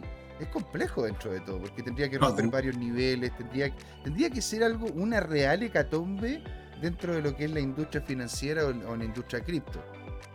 Sí, co- correcto. Exactamente. De hecho, para mostrar eh, empíricamente o gráficamente, es que estos niveles, estos máximos anteriores, fueron del ciclo anterior y que ahora corresponden a los mínimos. Entonces, que bajemos aún más y, y rompamos estos soportes, iría totalmente en contra de lo que es eh, como la tendencia principal, Mm. que son los ciclos de Bitcoin. Entonces, ahí estaría como, tendría que haber un cambio en el algoritmo para poder generar ese tipo de caída, yo creo. Y eso, y eso sería claramente una pérdida de confianza en torno a Bitcoin. Por eso yo estoy tan confiado en que no va a suceder así. Entiendo. De hecho, aquí nos está hablando. Déjame ver si lo encuentro aquí. Acá está.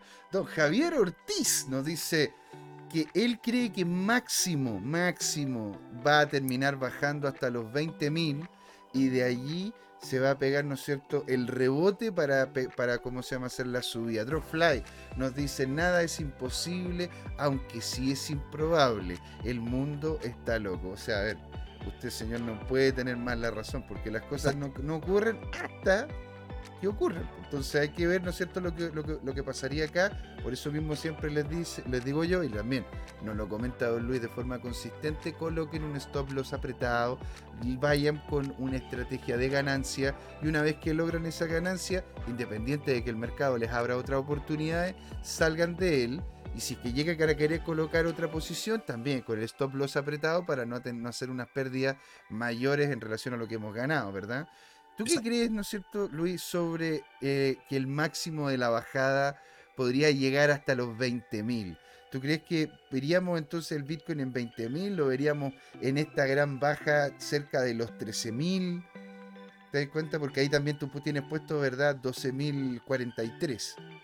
Entonces, Claro, para poder ver hasta, hasta dónde 13.000, podría llegar claro. esto. Claro, Este 16.000 sería una opción y luego el nivel de acá serían los 13.200, pongámosle que ese fue el cierre, esto lo voy a mostrar, cierre mensual de Bitcoin en el año 2018, enero 2018, 2017, perdón, diciembre, marcó justo el cierre de esta vela, sería el soporte de ahora, que eso marca los 13.500. Entonces, como, como decía yo, ahora ya tenemos, bueno, de hecho el mensual está exquisito. Está exquisito. Segunda vela verde, este fue de enero. No, perdón, febrero. Sí, estamos en febrero. Estamos en febrero, ¿sí? Y la primera vela fue enero, que ya fue la primera vela verde después de 1, 2, 3, 4, 5, 6, 7, 8, 9, 10, 11, 12, 13 rojas consecutivas con Heikki. Entonces, esto indica ya que la tendencia comenzó a confirmar una tendencia alcista y estaríamos ya en, en niveles o sea, preparados para testear los 25.000. Pero si es que no se da y, y hubiera una, corrección, aunque sea intra-week, de semana a semana, yo tengo los niveles marcaditos aquí, que por eso no quiero borrar todas las líneas que tengo, porque yo me entiendo, porque aquí tenemos, Como la guerra de las galaxias, esa cuestión. Ahí está lleno de láser. claro, aquí tenemos primero los 21.500, esta primera zona de acá, luego los 20.000, 20 21.000, perdón, solitos de acá, que justo donde tuvo la subida un pequeño ruido que yo pensé que ya estábamos listos, entonces toda esta subida acá para mí es extra, y ya definitivamente los 20.000 que está justo cercano a la, a la media móvil 200 días, perdón, sí, 200 días, en 19.700, entonces es probable que esta suba un poquito y acá le demos. Pero para meterle matemática, no solamente esto es historia, esto es cíclico, esto he ido viendo cómo se ha, ha ido comportando el precio anteriormente y puedo proyectar ahora hasta dónde puede llegar a parar, pero para meterle matemática, lo mejor es utilizar un Fibonacci, ¿cierto? Un- y un retroceso Fibonacci. Entonces, Mm. es simplemente una herramienta que se utiliza gráfica que te calcula el tiro en las proporciones. La gracia es que la- el número dorado va en el 61.8. ¿Y cómo se utiliza? Rápidamente hay que buscar los mínimos. De hecho, este es el mínimo, que está en 15.500. Y el máximo de este impulso, que está en los 24.000 pp por ahí. Y nos va. Uy, se rayó más todavía. Pero nos va indicando que el 61.8 está en 18.740 que coincide en este caso por acá, con estas medias móviles de 50 periodos. Pero también el importante es el 50%. Entonces, bueno, estos, estos niveles que marca son todo importantes porque está el 38.2, que es el complemento del 61.8, y está el 23.6, que también el complemento del 76.4. Y el nivel 50, que es el intermedio. Entonces, ¿qué significa el 50%? Que cuando hay un impulso y el retroceso cae, de, cae hasta la mitad, es sano. Más de la mitad, te queda el último nivel de 61.8 luego de eso se va a ir a 100%. Entonces, esta zona puede ser importante, lo vamos a marcar aquí bien, para que se vea bien, como un posible zona de soporte. Si llega a 50 y no cae acá, mejor todavía. Pero como última instancia, 18.700, pero coincido en que los 20.000, los 19.700 están ahí como próximo soporte. Mira qué notable, señor. Y tenemos una persona nueva que está integrándose en el chat. Las Caji.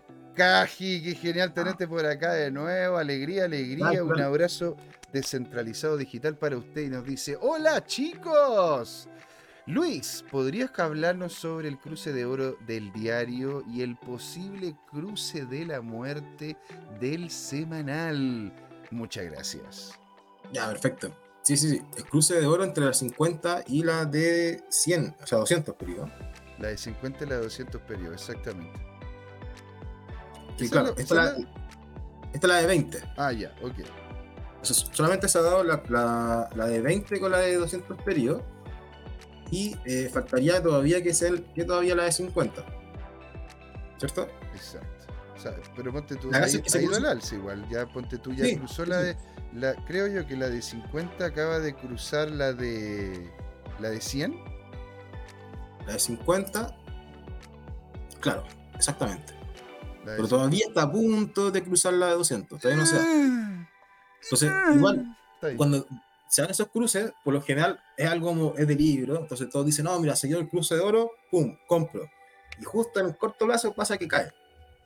Y, y pasa que en el cruce o, o esa media móvil de 200 periodos, como yo decía, hace soporte luego de que se genere el cruce. Entonces, claro, aquí se dio al momento de usar la media 200, pero tienen que volver a testearla. Mm. Ahora, ese Es- cruce que se podría dar entre la de 50 y la de 200. Ese, Claro. cru- ese cruce indicaría una estructura, una estructura seria alcista. Y eso podría ser como un segundo, un segundo impulso, ¿verdad? A lo, que, a lo que es esta dinámica. Ahora, nosotros lo que hemos visto. Nosotros lo que hemos visto hasta ahora, ¿no es cierto?, ha sido más que nada como un alza consistente, cosa que Cosa que ponte tú, si lo vemos, ¿no es cierto?, en lo que es la estructura de velas tradicional, ¿no? La Heikinachi, hemos visto de que el Bitcoin por lo general tiene, tiene estructuras más escalonadas de subida. ¿Verdad? No, no, en Heikinachi, claro, se ve, se ve mucho más resumido, se ve mucho más claro, pero en, en lo que es lo- los precios normales es más escalada. Tú dices de que vamos a sufrir ahora, después de esta, de esta subida, ¿verdad? Una, mm, una lateralización en estos niveles de precio antes de tomar nuevas posiciones al alza o esto va a seguir con un impulso al alza como para poder, ¿no es cierto?, colocarnos ahora. Yo me las juego, sí, obviamente, siempre hay que No, esto es sin, sin ser asesoría financiera, señores. Esto No, claro, claro, pero yo- una opinión claro. informada. Ah, Yo, yo me la juego que ya debería dejar de subir.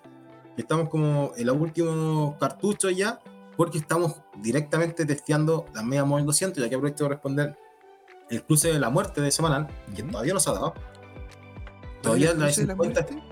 el de la 50 con 200, pero en semana, esa para abajo. Ya. Cruce, eh, el otro es de- para arriba, Mm. al alza. Entonces, en ese caso, tenemos que están muy cercanas las medias móviles, pero no se han dado. No se ha dado ese cruce todavía. Entonces, pero lo que sí, oh, mira, de que justo se pin- mira, está la vela ahí pintando, se ve el rojo verde, la semanal, ahí se ve esta última, ¿Ya? y, y aquí saqué el Hikinati, puse las velas normales. Entonces, para que, Mira, para mira, que es salga- semanal, es semanal y mira cómo cambia de color. Hay una pelea Sí. ahí. Ahora si viene la pelea, compita, y vamos a ver Claro. quién cresta gana. Notable, qué excitante. Y aparte también para, para que tengan ese conocimiento del análisis técnico de las velas japonesas, esta es una doji, o sea, no, perdón, es, un hangman, un hombre ahor- ahorcado. Así es, señor. Entonces, o también, o estrella, estrella del amanecer, no, del atardecer, que está justo después de una gran subida, Estrella del no, amanecer. del amanecer, perdón, sí, también del amanecer. Va como subiendo y arriba queda como una vela sola y después comenzaría a quedar como eh, velas rojas. Pues la gracia es que tiene que ser con gap. Y eso es lo malo que en Bitcoin no tenemos gap. No. No, No, ya, no, aquí, eh, aquí 24-7, Tendría que señor. como- Aquí no se, aquí no aquí no para la joda. ¿Ah? Aquí no se para la joda. Esto por eso, esto este sí. tipo de vela. No, perdón, dale. No, por favor, por favor. No, este tipo de vela también me está dando esa alerta por sí sola de que ya está agotando. De hecho, está la pelea fuerte. Y si comienzan a ganar los osos, se va a quedar roja, fuerte. Roja. Entonces, por ahora ya veo un debilitamiento de esta tendencia alcista. Por eso, y eso no significa que vaya a caer, puede lateralizar también, pero vamos a tener un rango, una zona. Y ahí es donde yo espero que aguanten los 20 los 20.000 más o menos. Notable, señor. O sea, y, y mira, y aquí, ahí como se llama, lo estamos viendo que en día ya Sí. estamos viviendo, ¿verdad? Una lateralización, que es lo que de hecho estaba mostrando yo antes de que antes de que entrara usted, señor, en donde salía, ¿verdad? De que hay una hay una estructura que hemos estado siguiendo, ¿verdad? En el programa en más de alguna ocasión en la que al tener la, es que es como una especie de lateralización que hace por lo general el Bitcoin y me estaría dando de que el 14 de febrero, literal, el día de los enamorados, podríamos tener definiciones serias sobre el tema del precio. ¿Por qué el 14? Muy ¿Cómo buena pregunta, no tengo idea. En realidad es Eh. porque un cuadrado es un rectángulo, ¿verdad? Que, lo, que, que- que yo manejo dentro de algunos rangos de precio. ¿La Entonces, caja de armas? ¿no? esa- es como un orden block. ¿Cachai? Es como un orden block que coloco yo y que lo hemos comentado en más de alguna ocasión, ¿verdad? En donde, en en donde es por lo general ha sido, cuando lo agarré y lo empecé a posicionar en varios lugares que eh, había lateralizado el Bitcoin después de una subida o después de una baja, tenía como un tamaño relativamente similar. Entonces, no sé, o sea, a ver, esto como les comento no es ningún tipo de asesoría financiera, simplemente una opinión informada, por lo tanto puedo comentar de que según lo que estoy viendo yo con este bloque orden block puntual, ¿Ya? el 14 de febrero, el martes 14 de febrero, podría llegar y ser un día muy interesante, ya sea para los novios como para Bitcoin. Es decir, podríamos decir que va a ser un día interesante para nuestra relación con Bitcoin. Exacto. Mira, interesante. ¿eh? Interesante, pues señor, muy interesante. Drogfly nos dicen, tiremos una moneda y decidimos para dónde va. Exacto. A veces, a veces fíjate que, bueno, hay, hay, como se llama? Inteligencias artificiales que hacen literalmente eso. Cada vez que tienen, cada vez que tienen una opción, toman una decisión en un microsegundo y dicen si va al alza o a la baja. Y hacen una posición. Y como literalmente tenía el 50 y 50, en, un- en una posición que tenía abierta y se cierra rápidamente, en menos de, qué sé yo, un, par de milésimas de segundo, ¿verdad? O incluso segundo, eso hace que tengáis posición. Y muchas veces en esa aleatoriedad de decir al alza o a la baja, weón, terminan ganando, terminan ganando más que los que tienen modelos, modelos, Sí. ¿cómo se llama? Estructurados y toda la cuestión. Sí, Tomicro pues, nos dice, para los novios del Bitcoin, exacto. Para los que estamos casados mentalmente con Bitcoin. ¿Verdad? Sí, Señor, ¿qué correcto. estamos viendo aquí? ¿Qué es lo que estamos mostrando? el propio Bitcoin y es la resistencia que, que se ha ido tomando esta semana, estos días, Mm. como no ha superado los 24.000. 23.960 fue el, el máximo que, que llegó a tener. Y vemos justo hoy día cómo fue esta gran subida que volvió a testear los máximos, que fue dado, eh, perdón, fue justo después del momento del discurso de la FED. Entonces quería, quería mostrar el momento exacto cuando salió el dato, y ahí está todavía ahí trabajando. Y en ese sentido, como que veo, ya nos vamos, eh, salió el dato, va para abajo. Ah, sabía que, que venía para abajo porque tenía un indicador y que me está diciendo que el máximo era menor, Ujú, en ujú. todo caso, pero de repente, pum, compraron todo y, se- y fueron a matar los top loss de lo que estaban en corto. Así es. Para- y después de eso lo realizó y ahí recién cortó, o sea, eh, bajó, perdón, se fue a la baja, hasta para cortar eh, los top loss de lo que estaban tomando posiciones largas. Entonces hubo un pimponeo y al fin y al cabo resolvió al alza. Pero ¿hasta dónde? Hasta el mismo máximo anterior. Ahí tomamos un canal alcista y llegamos de nuevo al mismo máximo anterior de los 23.800, 23.009, y ahí donde ya estamos ahí todavía lateralizándose. Es bueno que esté pe- pegado a resistencia para que rompa, pero si está mucho rato lateralizando, lo más probable es que caiga. En ese sentido. Qué notable, señor. Y, También quiero aprovechar. No, pero ponte, eh, yo, yo entonces tú, tú verías de que en esta altura en la que estamos vamos entonces a lateralizar y qué, y qué indicativo estaríamos viendo, ¿no es cierto? Si es que para tener la seguridad, ¿verdad? Para poder tener la tranquilidad de que en el momento en el que veamos eh, una baja, dar por sentado de que posiblemente nos estemos yendo a este, a este como micro, micro caída importante hasta los, hasta los 13.000 o los 14.000. ¿Cuál sería el indicativo o al nivel de precio el cual, una vez llegado a ese precio, digan, ¿saben qué? La verdad que aquí estamos complicados. Aquí la verdad que mejor, ¿no es cierto?, irnos a la baja y nos dejamos de, y nos dejamos tontear, porque imagínate todavía, ahora en en esos niveles hay toda una franja en la que perfectamente podría lateralizar, incluso llegando a... ¿cu- ¿Cuál es la zona más alta antes de la, gra- de la gran caída? Esta acá. Esa, esa, esa de ahí, estaríamos 21.000, hablando de los 20.000. 21.500, no, 21.500 o 21.000. Exacto, onda, ¿cómo poder decir? O sea, esa- ese, ese sería, ¿verdad? Eh, el, el- el nivel en el cual nosotros tendríamos que estar más atentos si es que lo llegase a romper. Claro, yo, yo creo que ahí hay que ver si es que hace soporte, este mismo nivel, que sería como el intermedio del que, ten- que tengo marcado yo, y, pero para ver si es que se frena primero, no llegar y comprar al tiro, ver si es que hay una reacción en el precio, si es que no, si es que lo, si es que lo aguanta o si es que lo pierde va a seguir hasta el próximo nivel que sería los 19.500, 19.200 por ahí. Entonces, por eso para mí es importante esta línea roja, la media móvil 200 días, ya que esa sería como un gran imán. Puedo decirse que, mira, vamos cayendo, pero ojalá que frene, frene la caída aquí. Si, si no la frena, ahí ya podríamos pensar en mayores caídas como los 17 otra vez, a lo que teníamos acostumbrado hace un, par, hace un mes. Por eso es, hay que poner paso a paso y tener un- el plan claro donde, donde empezar a ver, pero también dónde actuar. Si lamentablemente no baja a 19.000, no importa, mejor también.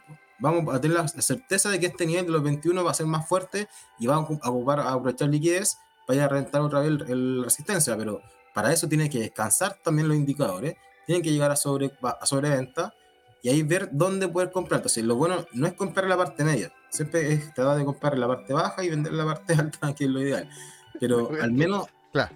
es- es- saber para dónde va. Y si, y si estamos en la mitad, vamos a estar con la incertidumbre, como tú decís, 50-50. En ese caso, por eso es mejor estar con el plan claro de que este es más potente por, por la, la gravedad que tiene. Una media móvil 200 periodos, 200 días. Mm. ¿Ya? Y ahora, señor, ya que hemos desnudado, ¿verdad?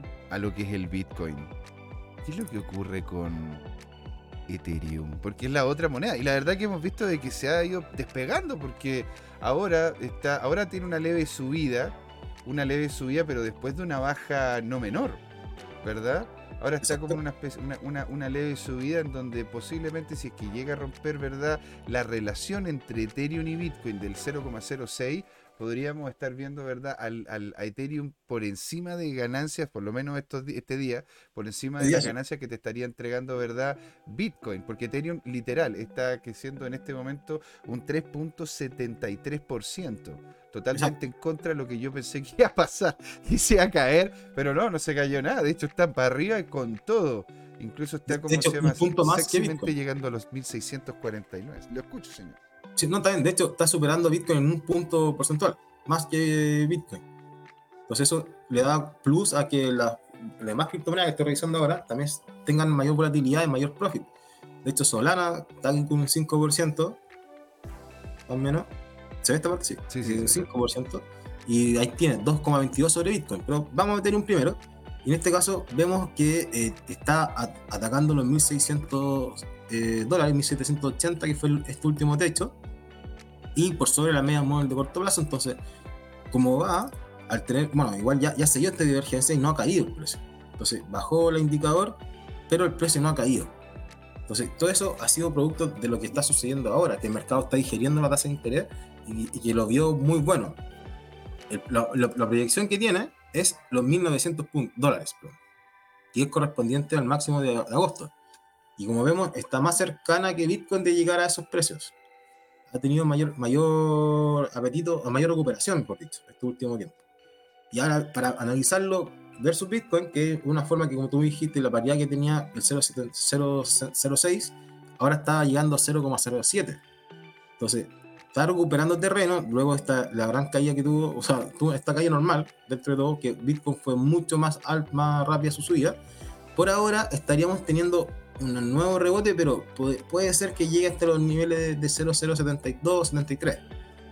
entonces está como oportunidad y estamos mejorando. Aquí hay una divergencia alcista, ya que el precio sigue bajando y el RSI no. Entonces podríamos empezar a, privilegiar posiciones de Ethereum por sobre Bitcoin. Para darle como ese resumen ahí están los indicadores ya descansados, ya llegaron abajo y tienen que dar la señal simplemente de cortar, en este caso su media móvil, o superar los, los 50 puntos de recibo porque ya, ya superó los 30, y ahí tendríamos una nueva posición de, de, compra, por decirlo así, de referencia por Ethereum. Y aquí todavía tiene mucho trabajo que hacer. Y la dominancia de Ethereum, que también es bueno verla, ha estado lateralizando, no ha caído tanto, vamos a verlo así, no ha caído tanto, se mantiene en un 19% dentro del 20%, ese rango que es normal. Lo importante es que comience hacer nuevos máximos. Como vemos aquí, que se estancó y llegó a niveles del 2021. Ahora, e, este cambio que estamos viendo en la Fed, ¿verdad? Sí. Claramente va a terminar afectando el Bitcoin. Hemos visto la correlación que tiene el Bitcoin con, eh, con el Standard Poor's. Pero ¿ocurrirá lo mismo con el Ethereum? El Ethereum en este momento está realmente recibiendo un incentivo similar al del Bitcoin y por eso está subiendo o, tiene que ver por otra, por alguna otra dinámica? ¿Qué es lo que en definitiva estaríamos esperando, verdad? En Ethereum con esta alza de tasas, ¿lo termina afectando fuertemente o no? Eh, claro, también creo que sí, porque como vimos en un principio, le ha afectado a todo el mercado cripto eh, completo. Entonces, todas las altcoins tuvieron una gran desempeño al alza en este día, hoy día, dado este menor costo del dinero, por, por asumir lo que está haciendo la Fed está haciendo que la tasa de interés no sea tan, tan alta comparada con la inflación, entonces te conviene arriesgarte un poquito. Y ahí beneficia de forma positiva a Bitcoin y las criptomonedas. Y, estamos viendo que por lo menos Ethereum está haciendo mejor desempeño que, que Bitcoin el día de hoy. Mm. Por eso estamos aquí analizándolo eh, paso a paso y vemos como poco a poco está comenzando a recuperar terreno, pero sigue en una, una lateralización gigante que viene desde enero de este año en la paridad que te sube más Bitcoin, después sube más, más Ethereum, entonces estamos muy cerca de estos niveles muy, muy iguales, pero por lo menos los indicadores ya están descansando. Estamos, al, al mantenerse el precio, vemos que ya los demás comienzan a bajar y comienzan a tener como poca fuerza para tirar el precio para abajo, que eso igual es bueno, eso igual es, otra mirada. Entonces en algún momento van a llegar lucas, frescas y van a poder eh, recuperar niveles anteriores en los, en los precios. Así que por lo menos yo lo veo bien bueno cómo le está afectando con la mayor volatilidad que lo acostumbran las altcoins y por eso es, es como saber bien manejar el riesgo o y o sea más allá de apalancamiento sino tu, propio capital tu propio patrimonio poder diversificar un poquito en criptomonedas siempre y cuando tengamos la claridad de un mercado alcista porque a diferencia de la economía tradicional o, de los mercados tradicionales la, la volatilidad en las criptomonedas hace que tu diversificación sea más riesgosa. No sé si me entienden. Mm, Entiendo. Porque siempre es bueno refugiarse en Bitcoin, ya que así si las altcoins caen, van a caer más que Bitcoin. Entonces lo mismo pasa al revés, cuando suban van a subir más, porque son más volátiles, porque hay menos liquidez en esos activos. En cambio, cuando un activo como Bitcoin mueve tantas lucas, vamos a ver que se mueve poquito comparado al resto. Y eso es la atracción, pero por lo menos se puede hacer con un pequeño pozo del capital, se puede distribuir en tres partes, uno a largo plazo, mediano plazo y otro de corto plazo, y eso utilizarlo también para ir aprovechando estas noticias, estos eventos que tenemos como el día de hoy con, con gran volatilidad, tanto para arriba como para abajo. Qué notable, señor. Aquí con Drawfly estábamos muertos de la risa, ¿no es cierto?, en el chat, porque dice, ¿cómo se llama? Eh, eh, ¿Cómo se llama? Los novios de BTC y cripto tenemos el corazón roto. Y dice, yo le digo, yo le digo, claro, Bitcoin le voy a decir, Bitcoin no eres tú, o sea, no, no soy yo, eres tú, eres muy impredecible y no tienes nada claro. Y después me dice, los de Luna, yo querí, yo la quería, me dice, y me, engañó, se quedó hasta con la casa. Yo le digo, sí, con la casa y tuve que vender el riñón para poder pagar todo. Luna era una abusadora y FTX hacía, hacía muchas cochinas, digámoslo. Entonces está bien. Pues. Y, y comenta más abajo Dropfly, dice, eso tampoco lo veo sano, de que Ether tenga un mejor desempeño que BTC. Las altcoins suben más que BTC. Entonces, ¿qué, podríamos decir si es que vemos que BTC sube al mismo nivel que las altcoins? Ponte tú que Ethereum sube al mismo nivel que BTC, que algunas, que algunas cripto que, se- que sean que estén perdidas en el universo, ¿no es cierto?, terminen siendo terminen, terminen subiendo igual que el BTC. ¿Tú lo ves como algo normal? ¿O primero es el movimiento del BTC y seguido vienen las altcoins? Claro, en ese caso siempre vamos a fijarnos en el, en el gráfico también de dominancia de Bitcoin. Y eso es importante para poder saber en qué modalidad está eh, eh, la temporada de, de altcoins. Es que podemos tener una claridad en que podemos ir privilegiando esas monedas alternativas, o incluso los meme coins, o simplemente Bitcoin. En ese sentido, podemos tener que ve- vemos que Bitcoin se ha ido eh, fortaleciendo con respecto a, la otra a, la- a la a las criptomonedas, porque Bitcoin la podemos considerar como una moneda especial, y podemos determinar que ha sido bien, bien, bien reacio el mercado a apostar por las altcoins. Entonces, poco a poco podríamos ver que este gráfico comienza a caer, y ahí podríamos, como esta, esta baja, y ahí podríamos tener un, un buen despegue de las altcoins. Hasta que no suceda eso, esto va en tendencia alcista y tenemos, y, tenemos un techo todavía de los 47, 48%, 47% y estamos en 44%. Entonces, por aquí podemos ir pensando que todavía les pu- puede haber una corrección y ahí podríamos tener una mejor oportunidad en, en Ethereum o en una, una meme coin incluso. ¿Y, y cuál es? Bueno, ahí tenemos que empezar a, a armar nuestro portafolio. Ahí vamos a empezar a decir ¿sabes que voy a ver las mejores 5 criptomonedas todos los domingos en Crypto Trading Time para que tengan claridad de cuáles son las mejores que vayan teniendo en la semana. Por ejemplo, en un momento recomendamos mucho BNB, pero tuvimos que también eh, frenarla porque estuvo cayendo 260 dólares y podríamos irnos al siguiente piso. Entonces ahí preferimos sacarla y refugiarnos en Bitcoin, lo, lo que teníamos eh, en, ese, en esa diversificación. Ujú. Pero nuevamente se recuperó y podemos incorporar otra vez y estar así metido si uno quiere hacer trading. Ya si lo quiere ver más de largo plazo, podemos estar pensando ya en gráfico de una semana y puedes pensar cuáles son las que se mantienen por sobre las medias móvil 200 semanas y nos pueden eh, dar una buena sorpresa, pero de aquí a seis meses o de aquí a un año. Así. Binance, sería afectada, porque yo entiendo, ¿no es cierto?, el tema de Bitcoin, porque Bitcoin, como, como- pensándolo, ¿verdad?, tanto como una reserva de valor, como una moneda de intercambio, ¿verdad?, como el oro digital, Binance, ¿cómo termina siendo afectada por la Fed? ¿Verdad? ¿De qué manera podría el aumento de las tasas de la Fed terminar afectando a Binance? Porque al final ten en cuenta lo siguiente. Es una empresa que tiene dos patas, una fuera de Estados Unidos y una dentro de Estados Unidos. BNB es inicua para ambas plataformas, tanto la de adentro de Estados Unidos como la de afuera. La única diferencia es el dónde te haces la cuenta.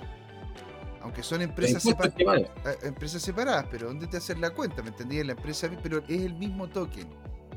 Siendo de que gran parte de la gente que termina manejando el token de BNB está fuera de Estados Unidos, que es donde se tiene la mayor cantidad de usuarios, ¿no es cierto?, de parte de esta plataforma, ¿terminaría afectando BNB fuertemente eh, lo, que, lo, lo que estaría diciendo la Fed en este momento o, o no? ¿O habrían otras cosas que te terminen afectando? Yo, yo creo que, que de todas maneras le va a afectar, o le está afectando y de forma positiva. Vemos como ha subido un 1,86, más o menos, pero lamentablemente ha subido menos que Bitcoin. Quizás eso que sea bueno no, no- es tan bueno. Yo creo que vamos a ir paso a paso, vamos a ir viendo que claramente, aunque esté en Estados Unidos, la diferencia es que también tienen que pagar más impuestos o los impuestos asociados a las criptomonedas es que tú quieras transparentar todo con la SEC allá. Eh, Y lo mismo que tú dices aquí en Chile.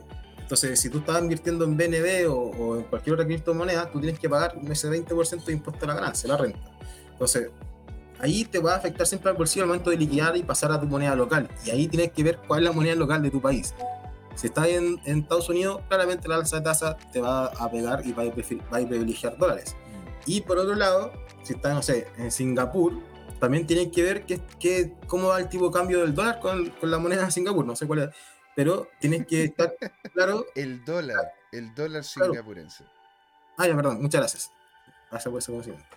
Entonces, ahí mismo puedes ir viendo el tipo de cambio con tu moneda local y ver cómo está afectando, porque si tú ves ahora que el dólar está bajando acá en Chile, lo, eh, va- lo más probable es que vaya a estar perdiendo plata si te pasas de dólares. Lo, lo más, lo más probable es que estáis perdiendo plata, pues, ¿cachai? Sobre todo, Claro. sobre todo aquí. Y en la- esto sería a nivel Entonces- Latinoamérica también, ¿no? Sí, exacto, exacto. Entonces ahí, ahí está el juego también el trade-off, que tú dices es que me paso a dólares y una, porque una alza de tasa está muy agresiva, es muy hawkish, entonces mejor me quedo en dólares porque vamos a tener mayor ganancia, de, vamos a aumen- aumentar mi, mi poder adquisitivo en dólares. Entonces, si Claro. que tengo esa noción, voy a tener que estar también claro diciendo, mira, hice una, hice una ganancia con BNB o con Ethereum o con Bitcoin y voy a tener que ver en qué moneda la utilizo o la, la reservo. Me, me refugio en la caída, por decirlo así Mm. pensando que va a haber una, una caída ahora. Entonces, sí o sí le está afectando. Vemos como ya no es, no es tan alta la subida que tiene comparado a lo que tenía antes, entonces está como de capa caída de esta forma, pero igual sigue siendo una gran moneda, una, una gran de activo que tiene buen potencial, pero hay que ver el momento, hay que ver el cuándo y eso es lo difícil, el, el timing siempre. Pero, como, pero simplemente viendo la subida ahora, podemos ver el gráfico de BNB versus Bitcoin, Ujú. va para abajo. Entonces, no conviene sí. cambiarse, cambiarse de Bitcoin por BNB.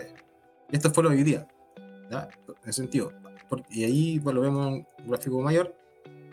Todavía no está esa recuperación, claro. Sigue con presión, con presión bajista, está por debajo de la media móvil. Y aunque quiso recuperarla, todavía se mantiene ahí.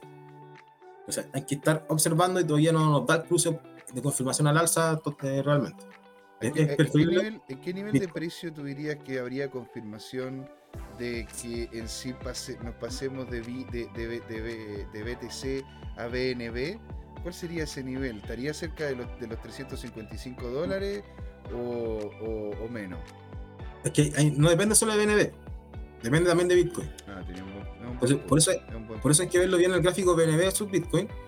Y eso implicaría una paridad, por ejemplo, eh, en este caso está en 0,013. Entonces, rompiendo la primera media móvil, ya vamos a tener una señal de mejora de, de BNB versus Bitcoin. Y luego ya la confirmación sería definitiva, sería cuando superemos esta resistencia en los 0.014. Más, más allá que si puede ser 3 350 o 300, si Bitcoin cae y BNB no, puede ser 300. Por eso no lo puedo decir así como tan rápido un número de, de BNB. ¿Se entiende? Excelente, sí, claro. La- entonces, entonces tú dices que podría terminar afectándolo más allá que al BNB como tal, lo que estaría afectando es el valor del dólar. Y si Claro. es que tú requieres, ¿no es cierto?, este dólar para poder vivir, es posible de que termines deshaciéndote de BNB para tener dólares y seguir teniendo una calidad de vida que es lo que andas buscando, haciendo de que el BNB, en ese caso, siga, ¿no es cierto?, una estructura, una- una estructura bajista en comparación al BTC, que sí es un, es un, un storage of value, que sí es un lugar donde tú puedes dejar tu capital y puedes estar tranquilo de que va a poder, ¿no es cierto?, mantener su, su, su, su valor, por lo menos en el medio plazo, en el, medio- en el medio, en el medio plazo. Así es, Mira. correctamente. Entiendo tu punto. Y aquí, mira, fíjate que Dropfly nos pregunta sobre Neo. ¿Sí? Porque dice que es una de mis una, una de que está dentro de mi portafolio en conjunto con Syscoin, Bet y BTC. Neo, Neo, porque ya Neo, eso sí que estaría completamente fuera de lo que es el ámbito de, injerencia que podría tener la Fed, pues, ¿no? Porque Neo es, China. ¿De qué manera podría terminar afectando a Neo? ¿Podría llegar a terminar afectándolo en relación a su precio con dólar? Porque como el dólar, el dólar te tendría que tender, ¿verdad?, a ser, se supone, con esta alza de interés más escaso, habría, estaría tirando el valor de Neo hacia abajo, ¿no? Claro, pero igual está bien castigada Neo. Así, el tema es que se compra con, con dólares. Con está Tether en este caso. Mm. Estaba viendo buscar más. Claro, más que nada Tether. Estoy buscando. No, no, no, no, he visto mucho este gráfico. Pero eh, por lo general, eh, en los exchanges que estoy viendo se utiliza el Tether, que eso está anclado al dólar. Entonces, por mucho que la criptomoneda sea de origen chino, igual transa a nivel global en exchanges que utilizan dólares. Es un buen punto. Y vemos como igual está testeando la media móvil 200, todavía está más atrasada que Bitcoin, por decirlo así. No, no ha roto la alza todavía y puede que, se ponga a, a cabecear con la resistencia y no la ha podido traspasar y lateralice un rato o baje un poquito. Ahora, como, como puede suceder con todo el mercado cripto. Aquí no se va a salvar en este caso. Aquí nadie se salva, señor. Don Drogfly nos sigue comentando porque dice, Neo, según entiendo, tiene relación con el gobierno chino.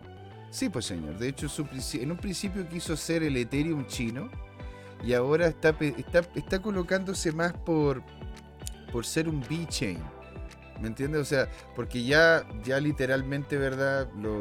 el gobierno chino, don Luis, usted sabe, ya tiene, ¿no es cierto?, una moneda, una moneda digital completamente funcional y la están empezando a aplicar en las tecnologías que manejan, maneja el gobierno, ya sea WeChat, ya sea Amazon y otras, o sea, Amazon, nada que ver, WeChat, Alibaba, AliExpress, eh, Taobao, que es como se llama, son, son las empresas, ¿verdad?, que, se, que compran y venden allá en, eh, en China. ¿Te das cuenta? Entonces el gobierno chino está utilizando Neo, sí, pero no como lo que inicialmente quería ser Neo, que era como ser un Ethereum. Ahora lo que están queriendo, ¿no es cierto?, es que sea más como un, un B-Chain, utilizarlo más para dinámicas de logística, están empezando a utilizarlo mucho en algunas oficinas para ver el tema de los papeleos, te das cuenta, saber dónde va, dónde va cada papel. Eso es lo que yo por lo menos he escuchado, Dropfly. ¿ah? Ahora, dicho eso, aquí Don Luis tiene razón está, como se llama, en una estructura bajista en el cual ha tenido ahora un, alza que no ha podido, ¿no es cierto?, superar la segunda, a ver, uno, dos, tres, la segunda onda de Elliot, ¿verdad? Tomando en cuenta la última, la última gran baja, ¿verdad? Porque hay tres bajas importantes. Y yo tomando desde la última baja vemos 1, 2, 1, 2, 3, 4, 5. Exacto. Estaría en la quinta onda de Elliot, ¿verdad? Aquí 4, para abajo, para arriba, para abajo. ¿Cachai? Y después viene la ADC. Y después viene cómo se llama la ADC. Exacto. Entonces, yo personalmente Neo, Neo no, no le veo. cuando yo, yo cuando yo vi, yo vine a ser Neo. De hecho, yo como se llama, estuve. Antes de que se llamara Neo, tenía otro nombre, no me acuerdo cómo se llama esta Mira.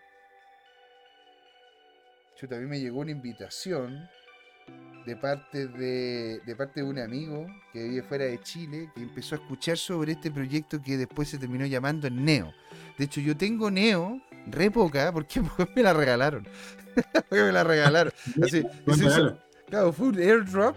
Y él me dijo, oye, mira, van a sacar un Ethereum chino. Y yo, ¿cómo van a sacar un Ethereum chino? Sí, a ver, y empecé a ver y tenía yo esa moneda, ¿me entiendes? Pero era la moneda que después se llamó Neo. Y, la, y como estaba dentro de la misma blockchain, le cambiaron de nombre. De hecho, yo tuve que, tuve que volver a meterme y colocar el, cambio de nombre para, para que me apareciese en la wallet.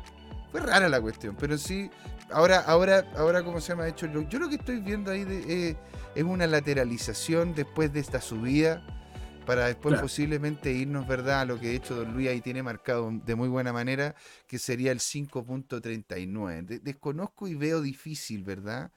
Eh, una subida potente en Neo, porque tampoco, tampoco ha aparecido, ponte tú en las noticias. Ponte, mira, aquí mientras. yo tengo acá un, un sistema que me permite poder, ¿no es cierto?, ver noticias de diferentes. de diferentes, ¿cómo se llama?, cripto, como tal Y, y la verdad es que, es que ponte, no, me ha- no ha aparecido nada interesante de, de Neo, ¿verdad? Lo único interesante de Neo es que ah, y hace dos días, podríamos decir dos días, eh, claro, dos días en la cual Flamingo, Flamingo eh, Flound, que son más que nada como estadística y también un poco de DeFi, empezó a hacer uso de la, uso de la plataforma como tal. Antes, antes de eso, y de hecho, imagínense que se, ha caído en más de alguna ocasión, Don Luis. ¿Cuántas veces se ha caído Neo? ¿Cuántas veces se ha caído Solana? Y de hecho, hace una semana volvió a caerse, volvió a aparecer. Hace unos tres días se cayó por un, por, por un momento, volvió a aparecer. Por lo tanto, a mí no me da tampoco tanta, tanta seguridad Neo como tal. Yo, yo les podría decir. Entonces, Dropfly, sí- ahora, ojo, ¿ah? Dropfly, total respeto a lo que son, a lo que es tu opinión. Y si es que esto no es en ningún caso una opinión, no es una asesoría financiera, es una opinión. ¿Te das cuenta? BET lo encuentro interesante, ¿ah? BET lo encuentro interesante. No sé si tú has visto BET, Luis. Bueno, No, no, no, muchas altcoins no, no he estado siguiendo. Más que nada me he enfocado en las principales opciones. No sé si estará dentro de esas. puede ser, puede ser. BitChain, no, está sí, está 38, 38. Sí. Exacto. Ahora tenés que echar una mirada, porque simplemente he estado ahí viéndola. Pero, uh, buena subida se ha pegado ahora. Sí, ha estado sexy, ¿verdad? Es que bueno, VeChain ha estado, ha estado haciendo cosas muy bien, BET, ¿no es cierto? Y VeChain, Bueno, lo que pasa es que VeChain, eh, a diferencia de muchos otros proyectos, y que esto se los puedo comentar, puedo- lo he dicho en más de alguna ocasión, es un proyecto que es tangible, pues, don Luis. claro. ¿Cuántos proyectos tú conoces, Luis, que en definitiva no te terminan generando nada?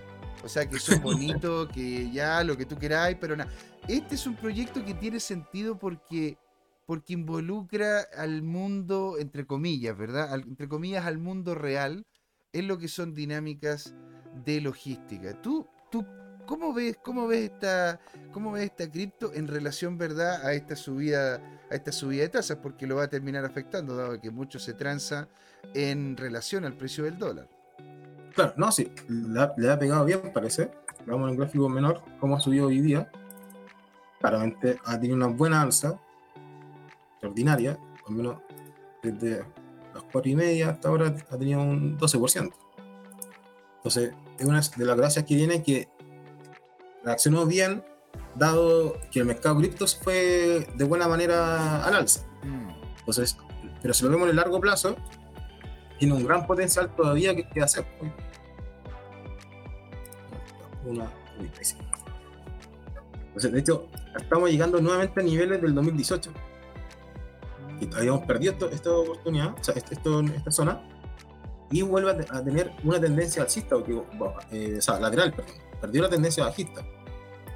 Entonces, eso le generó un, un impulso y más la noticia que tú estás comentando le puede dar un mayor potencial al alza hasta los 004, por ejemplo, que es la media móvil 100 semanas. Así que al menos la veo mejor posicionada que Neo, porque si, se ve que hay una estructura alcista a largo plazo. Hay máximos mayores, ¿cierto? mm, mm. En el 2021. En cambio, Neo, lo estamos viendo recién, no pudo hacer esos máximos mayores y se mantuvo incluso al mismo nivel que el 2018, el año 2021, en pleno rally las criptomonedas. Entonces, por ahí claramente tiene may- mayor eh, potencial eh, Bitcoin.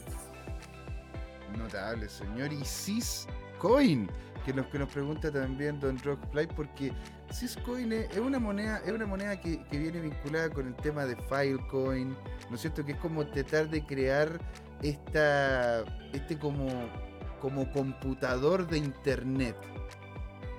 ¿Te das cuenta? Entonces, yo, yo la verdad que lo encuentro como un proyecto muy, muy interesante, siendo que como siendo que en definitiva terminan siendo mucho más posicionadas, terminan manejándose de mejor manera y terminan generando mejores rentabilidades las monedas que están dentro de ese ecosistema de Syscoin. ¿Te fijáis como Filecoin? Porque Filecoin se ocupa mucho para poder, ¿no es cierto?, tener como entre comillas un Google Drive en, el- en el- en el- en la blockchain. Con sus costos correspondientes, claro está. Por algo también tenés que comprar la monedita. ¿Te das cuenta? Pero, pero, pero sí tiene, tiene esa, esa gracia. Y ahora, Syscoin rompió cosa que también yo lo estuve viendo hace un tiempo atrás, rompió la estructura bajista en justamente en la semana, lo que estás viendo tú ahí. Rompió la estructura bajista, lateralizó un poco, pero en sí, en sí, ¿cómo se llama? Podríamos decir que es un cambio fuerte de tendencia, porque, claro, su- pe- pe- tuvo un ímpetu inicial a través de los volúmenes que vemos abajo, pero no terminó rompiendo esa, esas, eh, esas resistencias, ¿no es cierto?, que están más arriba, como que coqueteó, ¿verdad?, con los niveles superiores, pero no logró, ¿no es cierto?, superarlo y ahora posiblemente estemos entrando en una estructura lateral, lateral como la que vimos antes y mucho más no va a pasar, pues. Al menos tiene un, ya un impulso desarrollado, con la corrección y un tercer impulso también, entonces deberíamos corregir otra vez para alcanzar un tercer impulso que es la, te- la teoría de Elliot y que pueda romper al menos las resistencias que vimos aquí, los 00 019, de las que fueron marcadas en agosto y en septiembre. Entonces, está, está ya con un terreno, bueno, con una gran subida, por eso es normal que, que caiga ahora y lateralice al menos, pero que vuelva a testear un nivel importante con su propia media móvil 200 días. En ese sentido, tiene, está a la par que Bitcoin, está haciendo muy bien, eh, está acompañando muy bien a Bitcoin en ese sentido. Es su buena compañera. Es una muy buena compañera, exactamente. Aquí, oye, Chris Laza está con nosotros. Chris, qué genial tenerte por acá.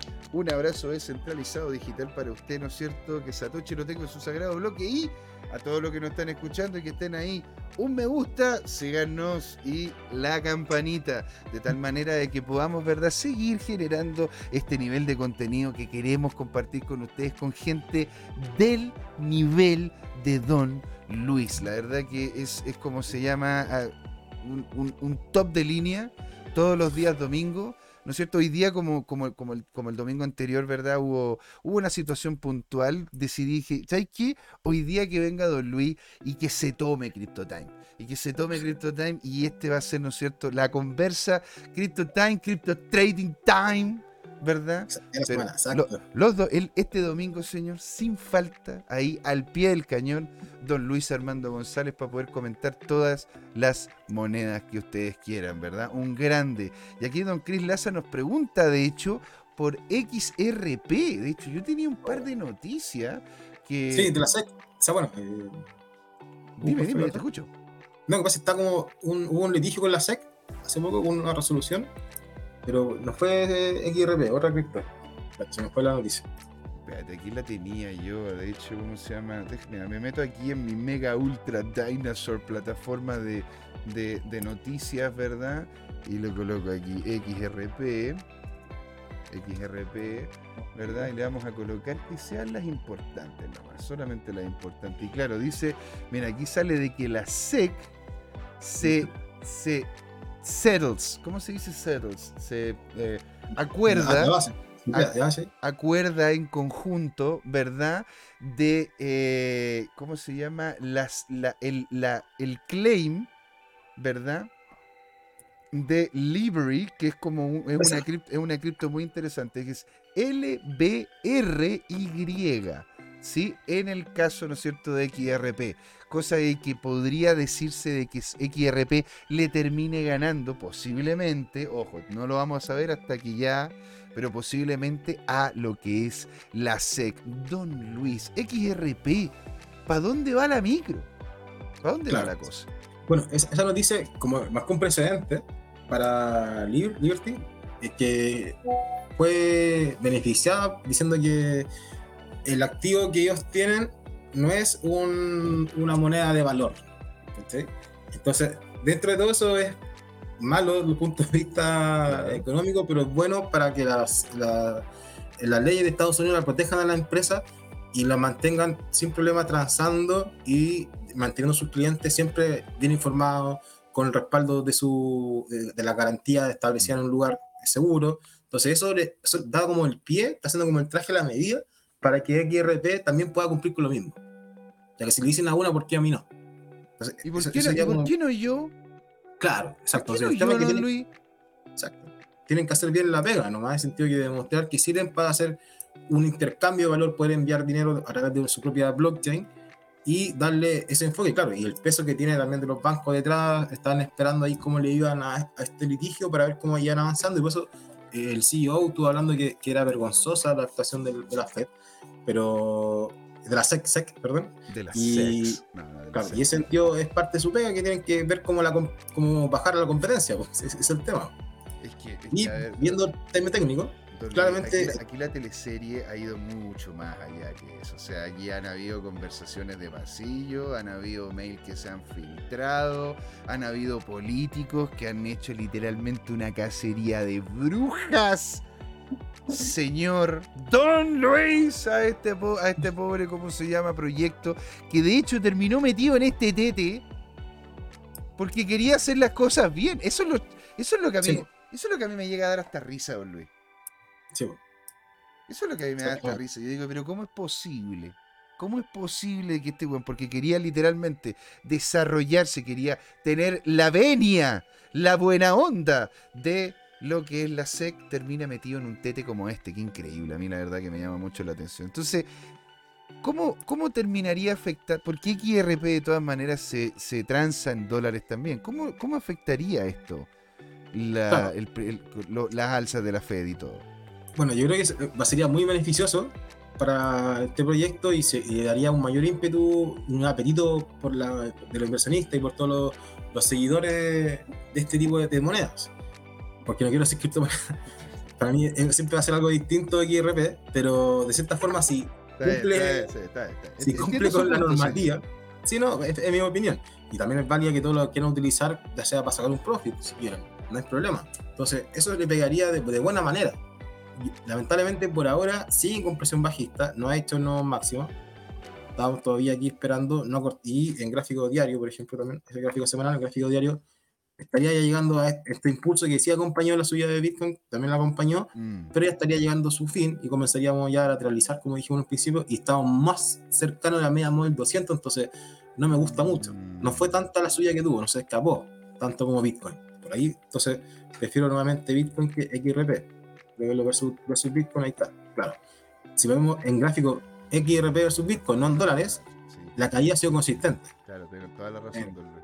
Toda la razón. O sea, aquí, aquí, claro, tuvo un momento de, de- de auge, pero luego ha sido caída tras caída, a puro rebote. Es que en Entonces, por ahora, si mal no me acuerdo, ¿verdad? Si mal no ¿No? me acuerdo, ¿verdad? En septiembre pasaron muchas cosas muy interesantes con XRP, po, porque salieron, ¿te acuerdas, verdad? Los mails, salieron las conversaciones, las presiones que habían recibido, todas esas cosas terminaron saliendo a la luz, pero al parecer no, terminó, no terminaron afectando tan fuertemente a lo que es el avance mismo de la investigación. Entonces Exacto. se- se- hubo un alza, pero después lentamente y en el tiempo se fue perdiendo ese ímpetu inicial en los anales de la historia. Dropfly nos dice, ¿les, hablé, ¿les hablaste a los de CIS para entrevistarlos? Tienen buenos seguidores de habla hispana. Mira, no. ¿Mm? Dropfly, si tenéis los contactos de, de los de CIS, yo feliz de entrevistarlos, pues señor. Incluso lo podríamos bueno. entrevistar en conjunto con Don Luis acá. ¿por estaría qué no? bueno. Buenísima idea. Maravilloso, pues señor, ahí don, don- don Luis, don Luis, ¿cómo se llama? Siempre haciendo el paro aquí, hablando Exacto. con nosotros, desarrollando las dinámicas de precio y todas las cosas sexy que hace don Luis, ¿verdad? Y Solana, Solana creciendo un 4%, señor. Está Va pero- bajando, estaba un 5, ¿viste? Ya comenzó a bajar. Claro, ¿por qué? ¿Pero por qué? ¿Por qué estaba, por qué estaba tan, tan, tan altiva? ¿Por qué estaba tan altiva? ¿Y qué sucede, don Luis, con, con lo que es Solana? Porque Solana de nuevo se le cayó la red, creo que fue la semana Sí, pasada. pues. no acuerdo. ese mismo a decir, que, que es el problema, que la inestabilidad en su red no le da confianza ni, ni tanto al inversionista ni tanto a los consumidores de su producto. No prefieren, no hay, no hay una sostenibilidad en el tiempo de que pueda ser un proyecto a largo plazo tampoco. ¿Tú sabes lo que en este momento le está entregando solidez a Solana, Luis? Y eso te, lo, eso te lo puedo decir porque de hecho tengo muchos amigos, contactos que están en esa. Es la dinámica de los NFT. En este momento Solana es una plataforma... Solana y ahora le está haciendo el peso Cardano, ¿ah? Pero Solana como tal es una plataforma que, que está muy bien pensada. O, o no sé si es que está muy bien pensada, porque no la pensaron para los NFT, pero funciona muy bien Contrato inteligente, sí.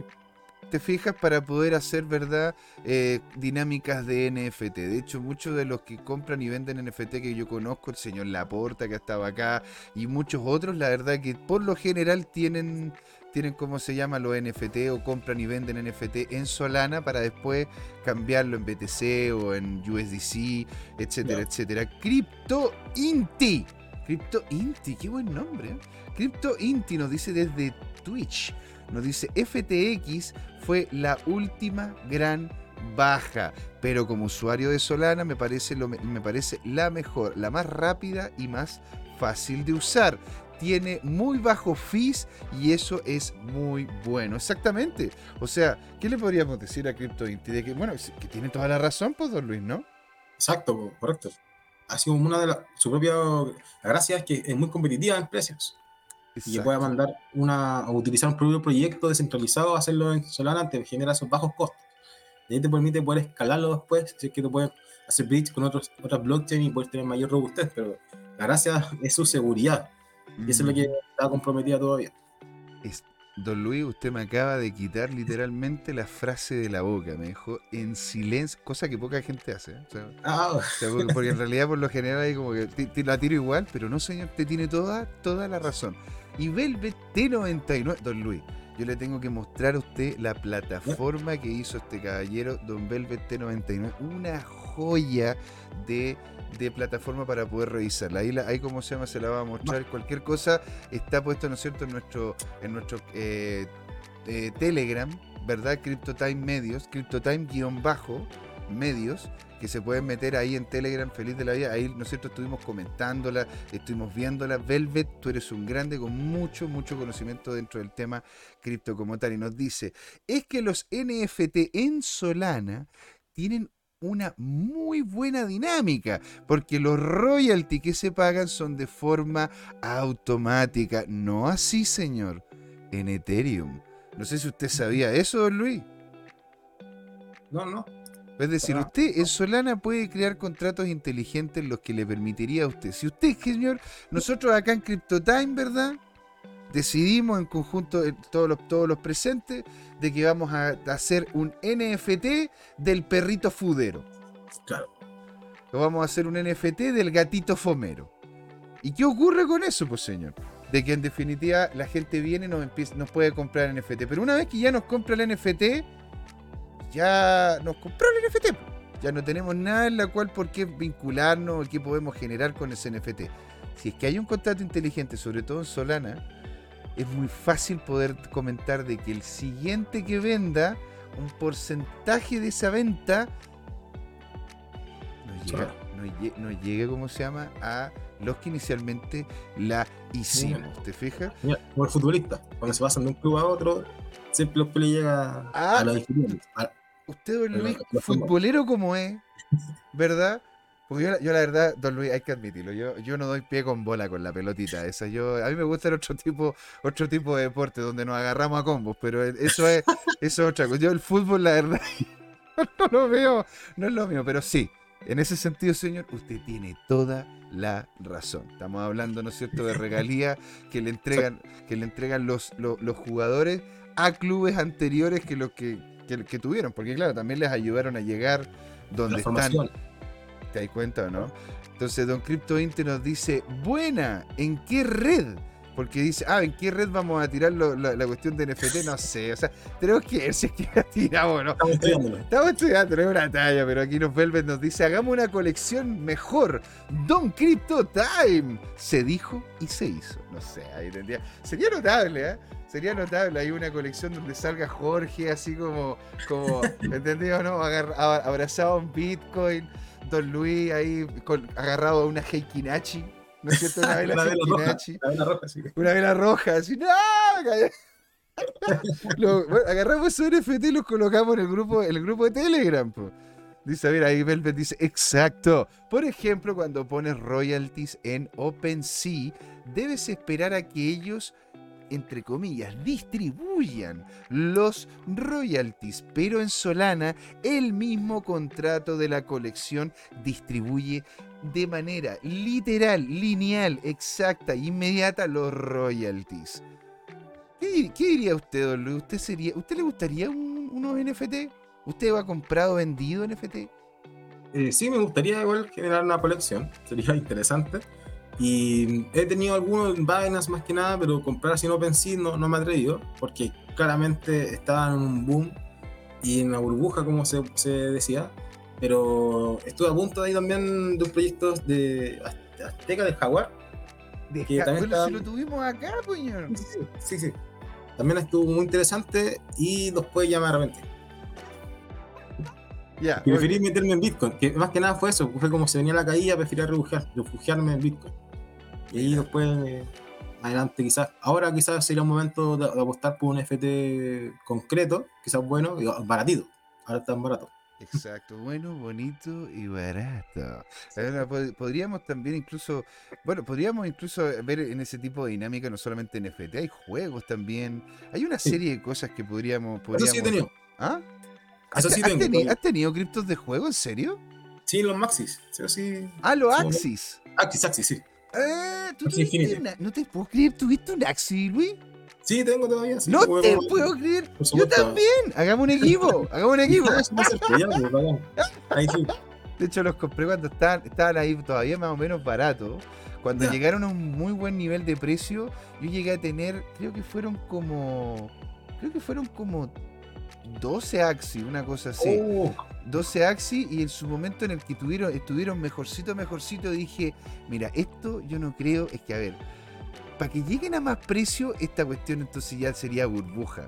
Porque en realidad el juego no es tan entretenido, no es tan estimulante, pero la verdad que funcionaba bien y teníamos también, entre todos, ¿verdad? Porque yo lo estaba haciendo con otras, con otras personas, teníamos dinámicas de, de que invitábamos a la gente a poder jugar, ¿verdad? Sí. Con nuestros monos y que nos dividíamos las ganancias de aquello. Y la verdad que funcionó por un tiempo, pero ya después se cayó y todo, señor, todo se derrumbó dentro de mí, dentro de mí. ¿No es cierto? Y nos dice Don Velvet, es que los NFT como instrumento de inversión no lo sé, son más para divertirse. ¿Tú qué opinas, Luis? Uh, eh, bueno, como colección, yo creo que funciona muy bien. Como el sentido que hay personas que vayan refugio y valor, sino que puede tener algo específico que quiero que sea propio, de, o sea, de mi propiedad solamente, es bueno.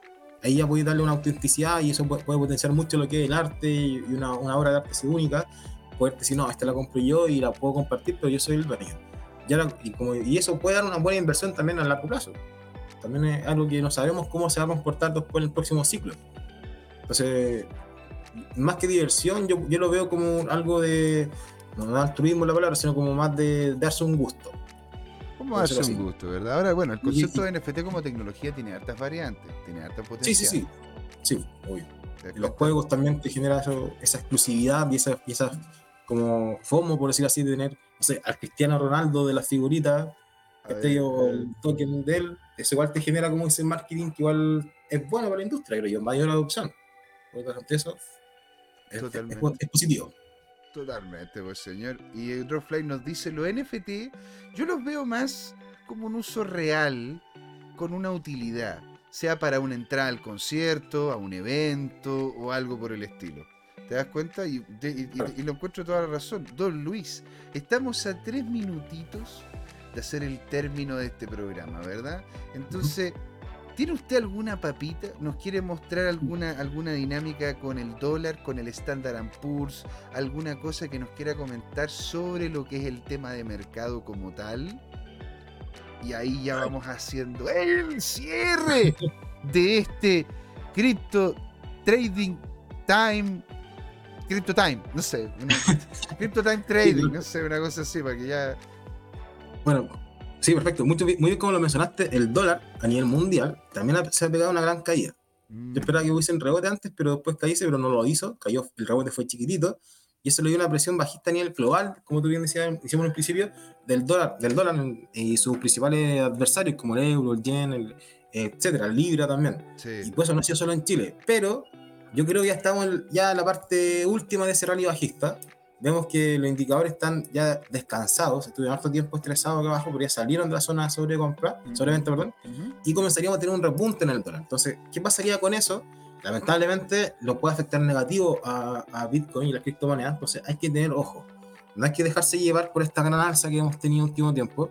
Ya, si ya te- la tuviste adentro, ba- bacán, si está la corriente completa, bacán, pero darle ese enfoque de que esto es volátil, de que vamos a tener subidas y bajadas, entonces por lo mismo hay que estar pendientes del mercado completo. Entonces el dólar nos está diciendo que ya está, está suficiente esa caída, llegó a un nivel Fibonacci 0.5, como ya me mencionaba antes, igual es importante, entonces puede que tenga un rebote y es mejor esperar para volver a invertir en Bitcoin si es que ya no lo hiciste.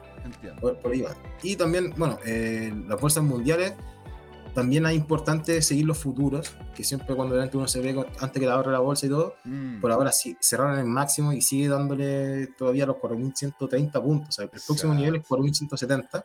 Entonces, eso da un buen pie para que los ánimos del inversionista y de toda la gente que, del mundo tenga mayor eh, apetito por riesgo. Y eso impulsa también a las criptomonedas, le da un beneficio. Entonces, mientras tengamos ese trade-off de que el dólar bajando y la, y la, bolsa subiendo, vamos a poder salir a comprar Bitcoin o Ethereum o BNB o Luna incluso. Pero, más pero, ojo, ah, con la, porque te, encuentro toda la razón con el con el dólar con el dólar bajando, con el cómo se llama, con las acciones subiendo, pero tenemos una tasa de interés que también va al alza. Sí, claro, exactamente.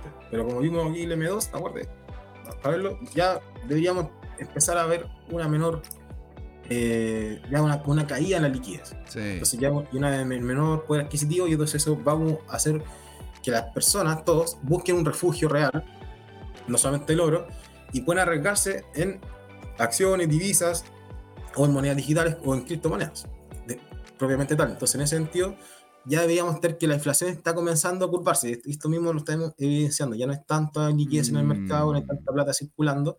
Por ende, ya podríamos ver precios menores también en, lo, que es de consumo. y eso, eso daría más, más pie para poder destinar parte de ese ahorro a Bitcoin. eso, es la, eso es la idea, ¿verdad? Sobre todo si es que no queremos tener más en nuestros bolsillos estos papelitos de colores que otros nos dicen cuánto vale, ¿verdad? Don Luis, Usted es un grande señor. ¿eh? vamos, a darle, vamos, a darle, las gracias antes de despedirnos de Don Luis a todos los que estuvieron con nosotros. Dogfly, estuvo Crypto Inti. Crypto Inti, te queremos escuchar más. ¿Verdad, Dogfly? Qué alegría que estés por acá con nosotros. Tomicro, que estuvo ahí en todo el programa. Unos grandes, un grande es usted, señor. Genial tenerlo por acá. Velvet T99, que es increíble hoy como programador. También una excelente persona conversando con él. Maravilloso. Don Chris Lanza, que nos mandó simplemente un XRP, don Chris. Queremos saber más de ti, queremos justamente que, comentes con nosotros, que seas parte del programa Dropfly, que comentó en la primera y en la segunda patita. Don Javier Ortiz, que estuvo también hablando, ¿verdad?, sobre hasta dónde podría llegar. Él comenta que máximo podría llegar hasta los 20.000. I don't know, vamos a ver qué es lo que nos dice el mercado, ¿verdad? Estuvo con nosotros también don Álvaro Fuente, que nos mandó un gran saludo, don Carlos Cuevas Ojea, que siempre está partícipe, don Juan Limón y muchos otros más, ¿verdad? Estuvo también el señor Laporta comentando en el Telegram y todos allí, ¿verdad? Las criptomonedas, diría usted, que tienen más potencial, Dropfly, Drago de que nos llegamos al final y no queremos hacer más abuso del tiempo de Don Luis vamos a ir haciendo el cierre. Don Luis, unas últimas palabras y nos despedimos. Bueno, primero que todo, invitarlo a cada uno a que vengan este próximo domingo a ver Crypto Trading Time. Y aquí vamos a ver las mejores criptomonedas y las recomendadas por, por mí y por Crypto Trading Time para poder ver cuáles van a tener la mejor desempeño en las próximas semanas. Por ahora, o quizás las de peor desempeño también. No sabemos cómo va a estar el día domingo, el cierre semanal, que es muy importante verlo y también tener mesura. Sabemos que estamos en una época de nueva, comenzamos un nuevo ciclo, estamos todavía con Bitcoin recuperándonos y qué mejor que ver estas velas que te, que te motiven a seguir creyendo en el proyecto Bitcoin, que es el principal que nosotros todos nos une y quien dio pie a toda esta industria y todos estos nuevos talentos que hemos, que hemos ido adquiriendo también para poder seguir comunicándonos y poder seguir haciendo un mundo mejor, obviamente, pero ya también descentralizado, que es lo que corresponde. Maravilloso, señor. Y acá José Miguel despidiendo este programa. Gracias a todos los que estuvieron ahí. Un aplauso para ustedes. Aquí, de hecho, nos dice Don Velvet, ¿verdad? Que nos vamos a ir a ver a Don Luis y que la, la, cripto, dice Tomicro, la que tiene mayor potencial, Dodge, lejos, pero por lejos. Por lejos. hoy día no está muy bueno, hoy día no, lo quise mostrar porque estaba cayendo. Ah, pero está bien. Ahí Velvet 99 ya dice, gracias muchachos por todo el contenido. Gracias a ustedes, señores. Esto fue Crypto Time. ¿Por qué, don Luis? porque es hora de hablar de trading en criptos y en Bitcoin. Excelente. Ahí nos vemos. Muchas ¿eh? gracias a todos, de verdad. Gracias por su comentario y, y eso nos motiva día a día a seguir trabajando. Así es. Ahí nos vemos. ¿eh? Un abrazo.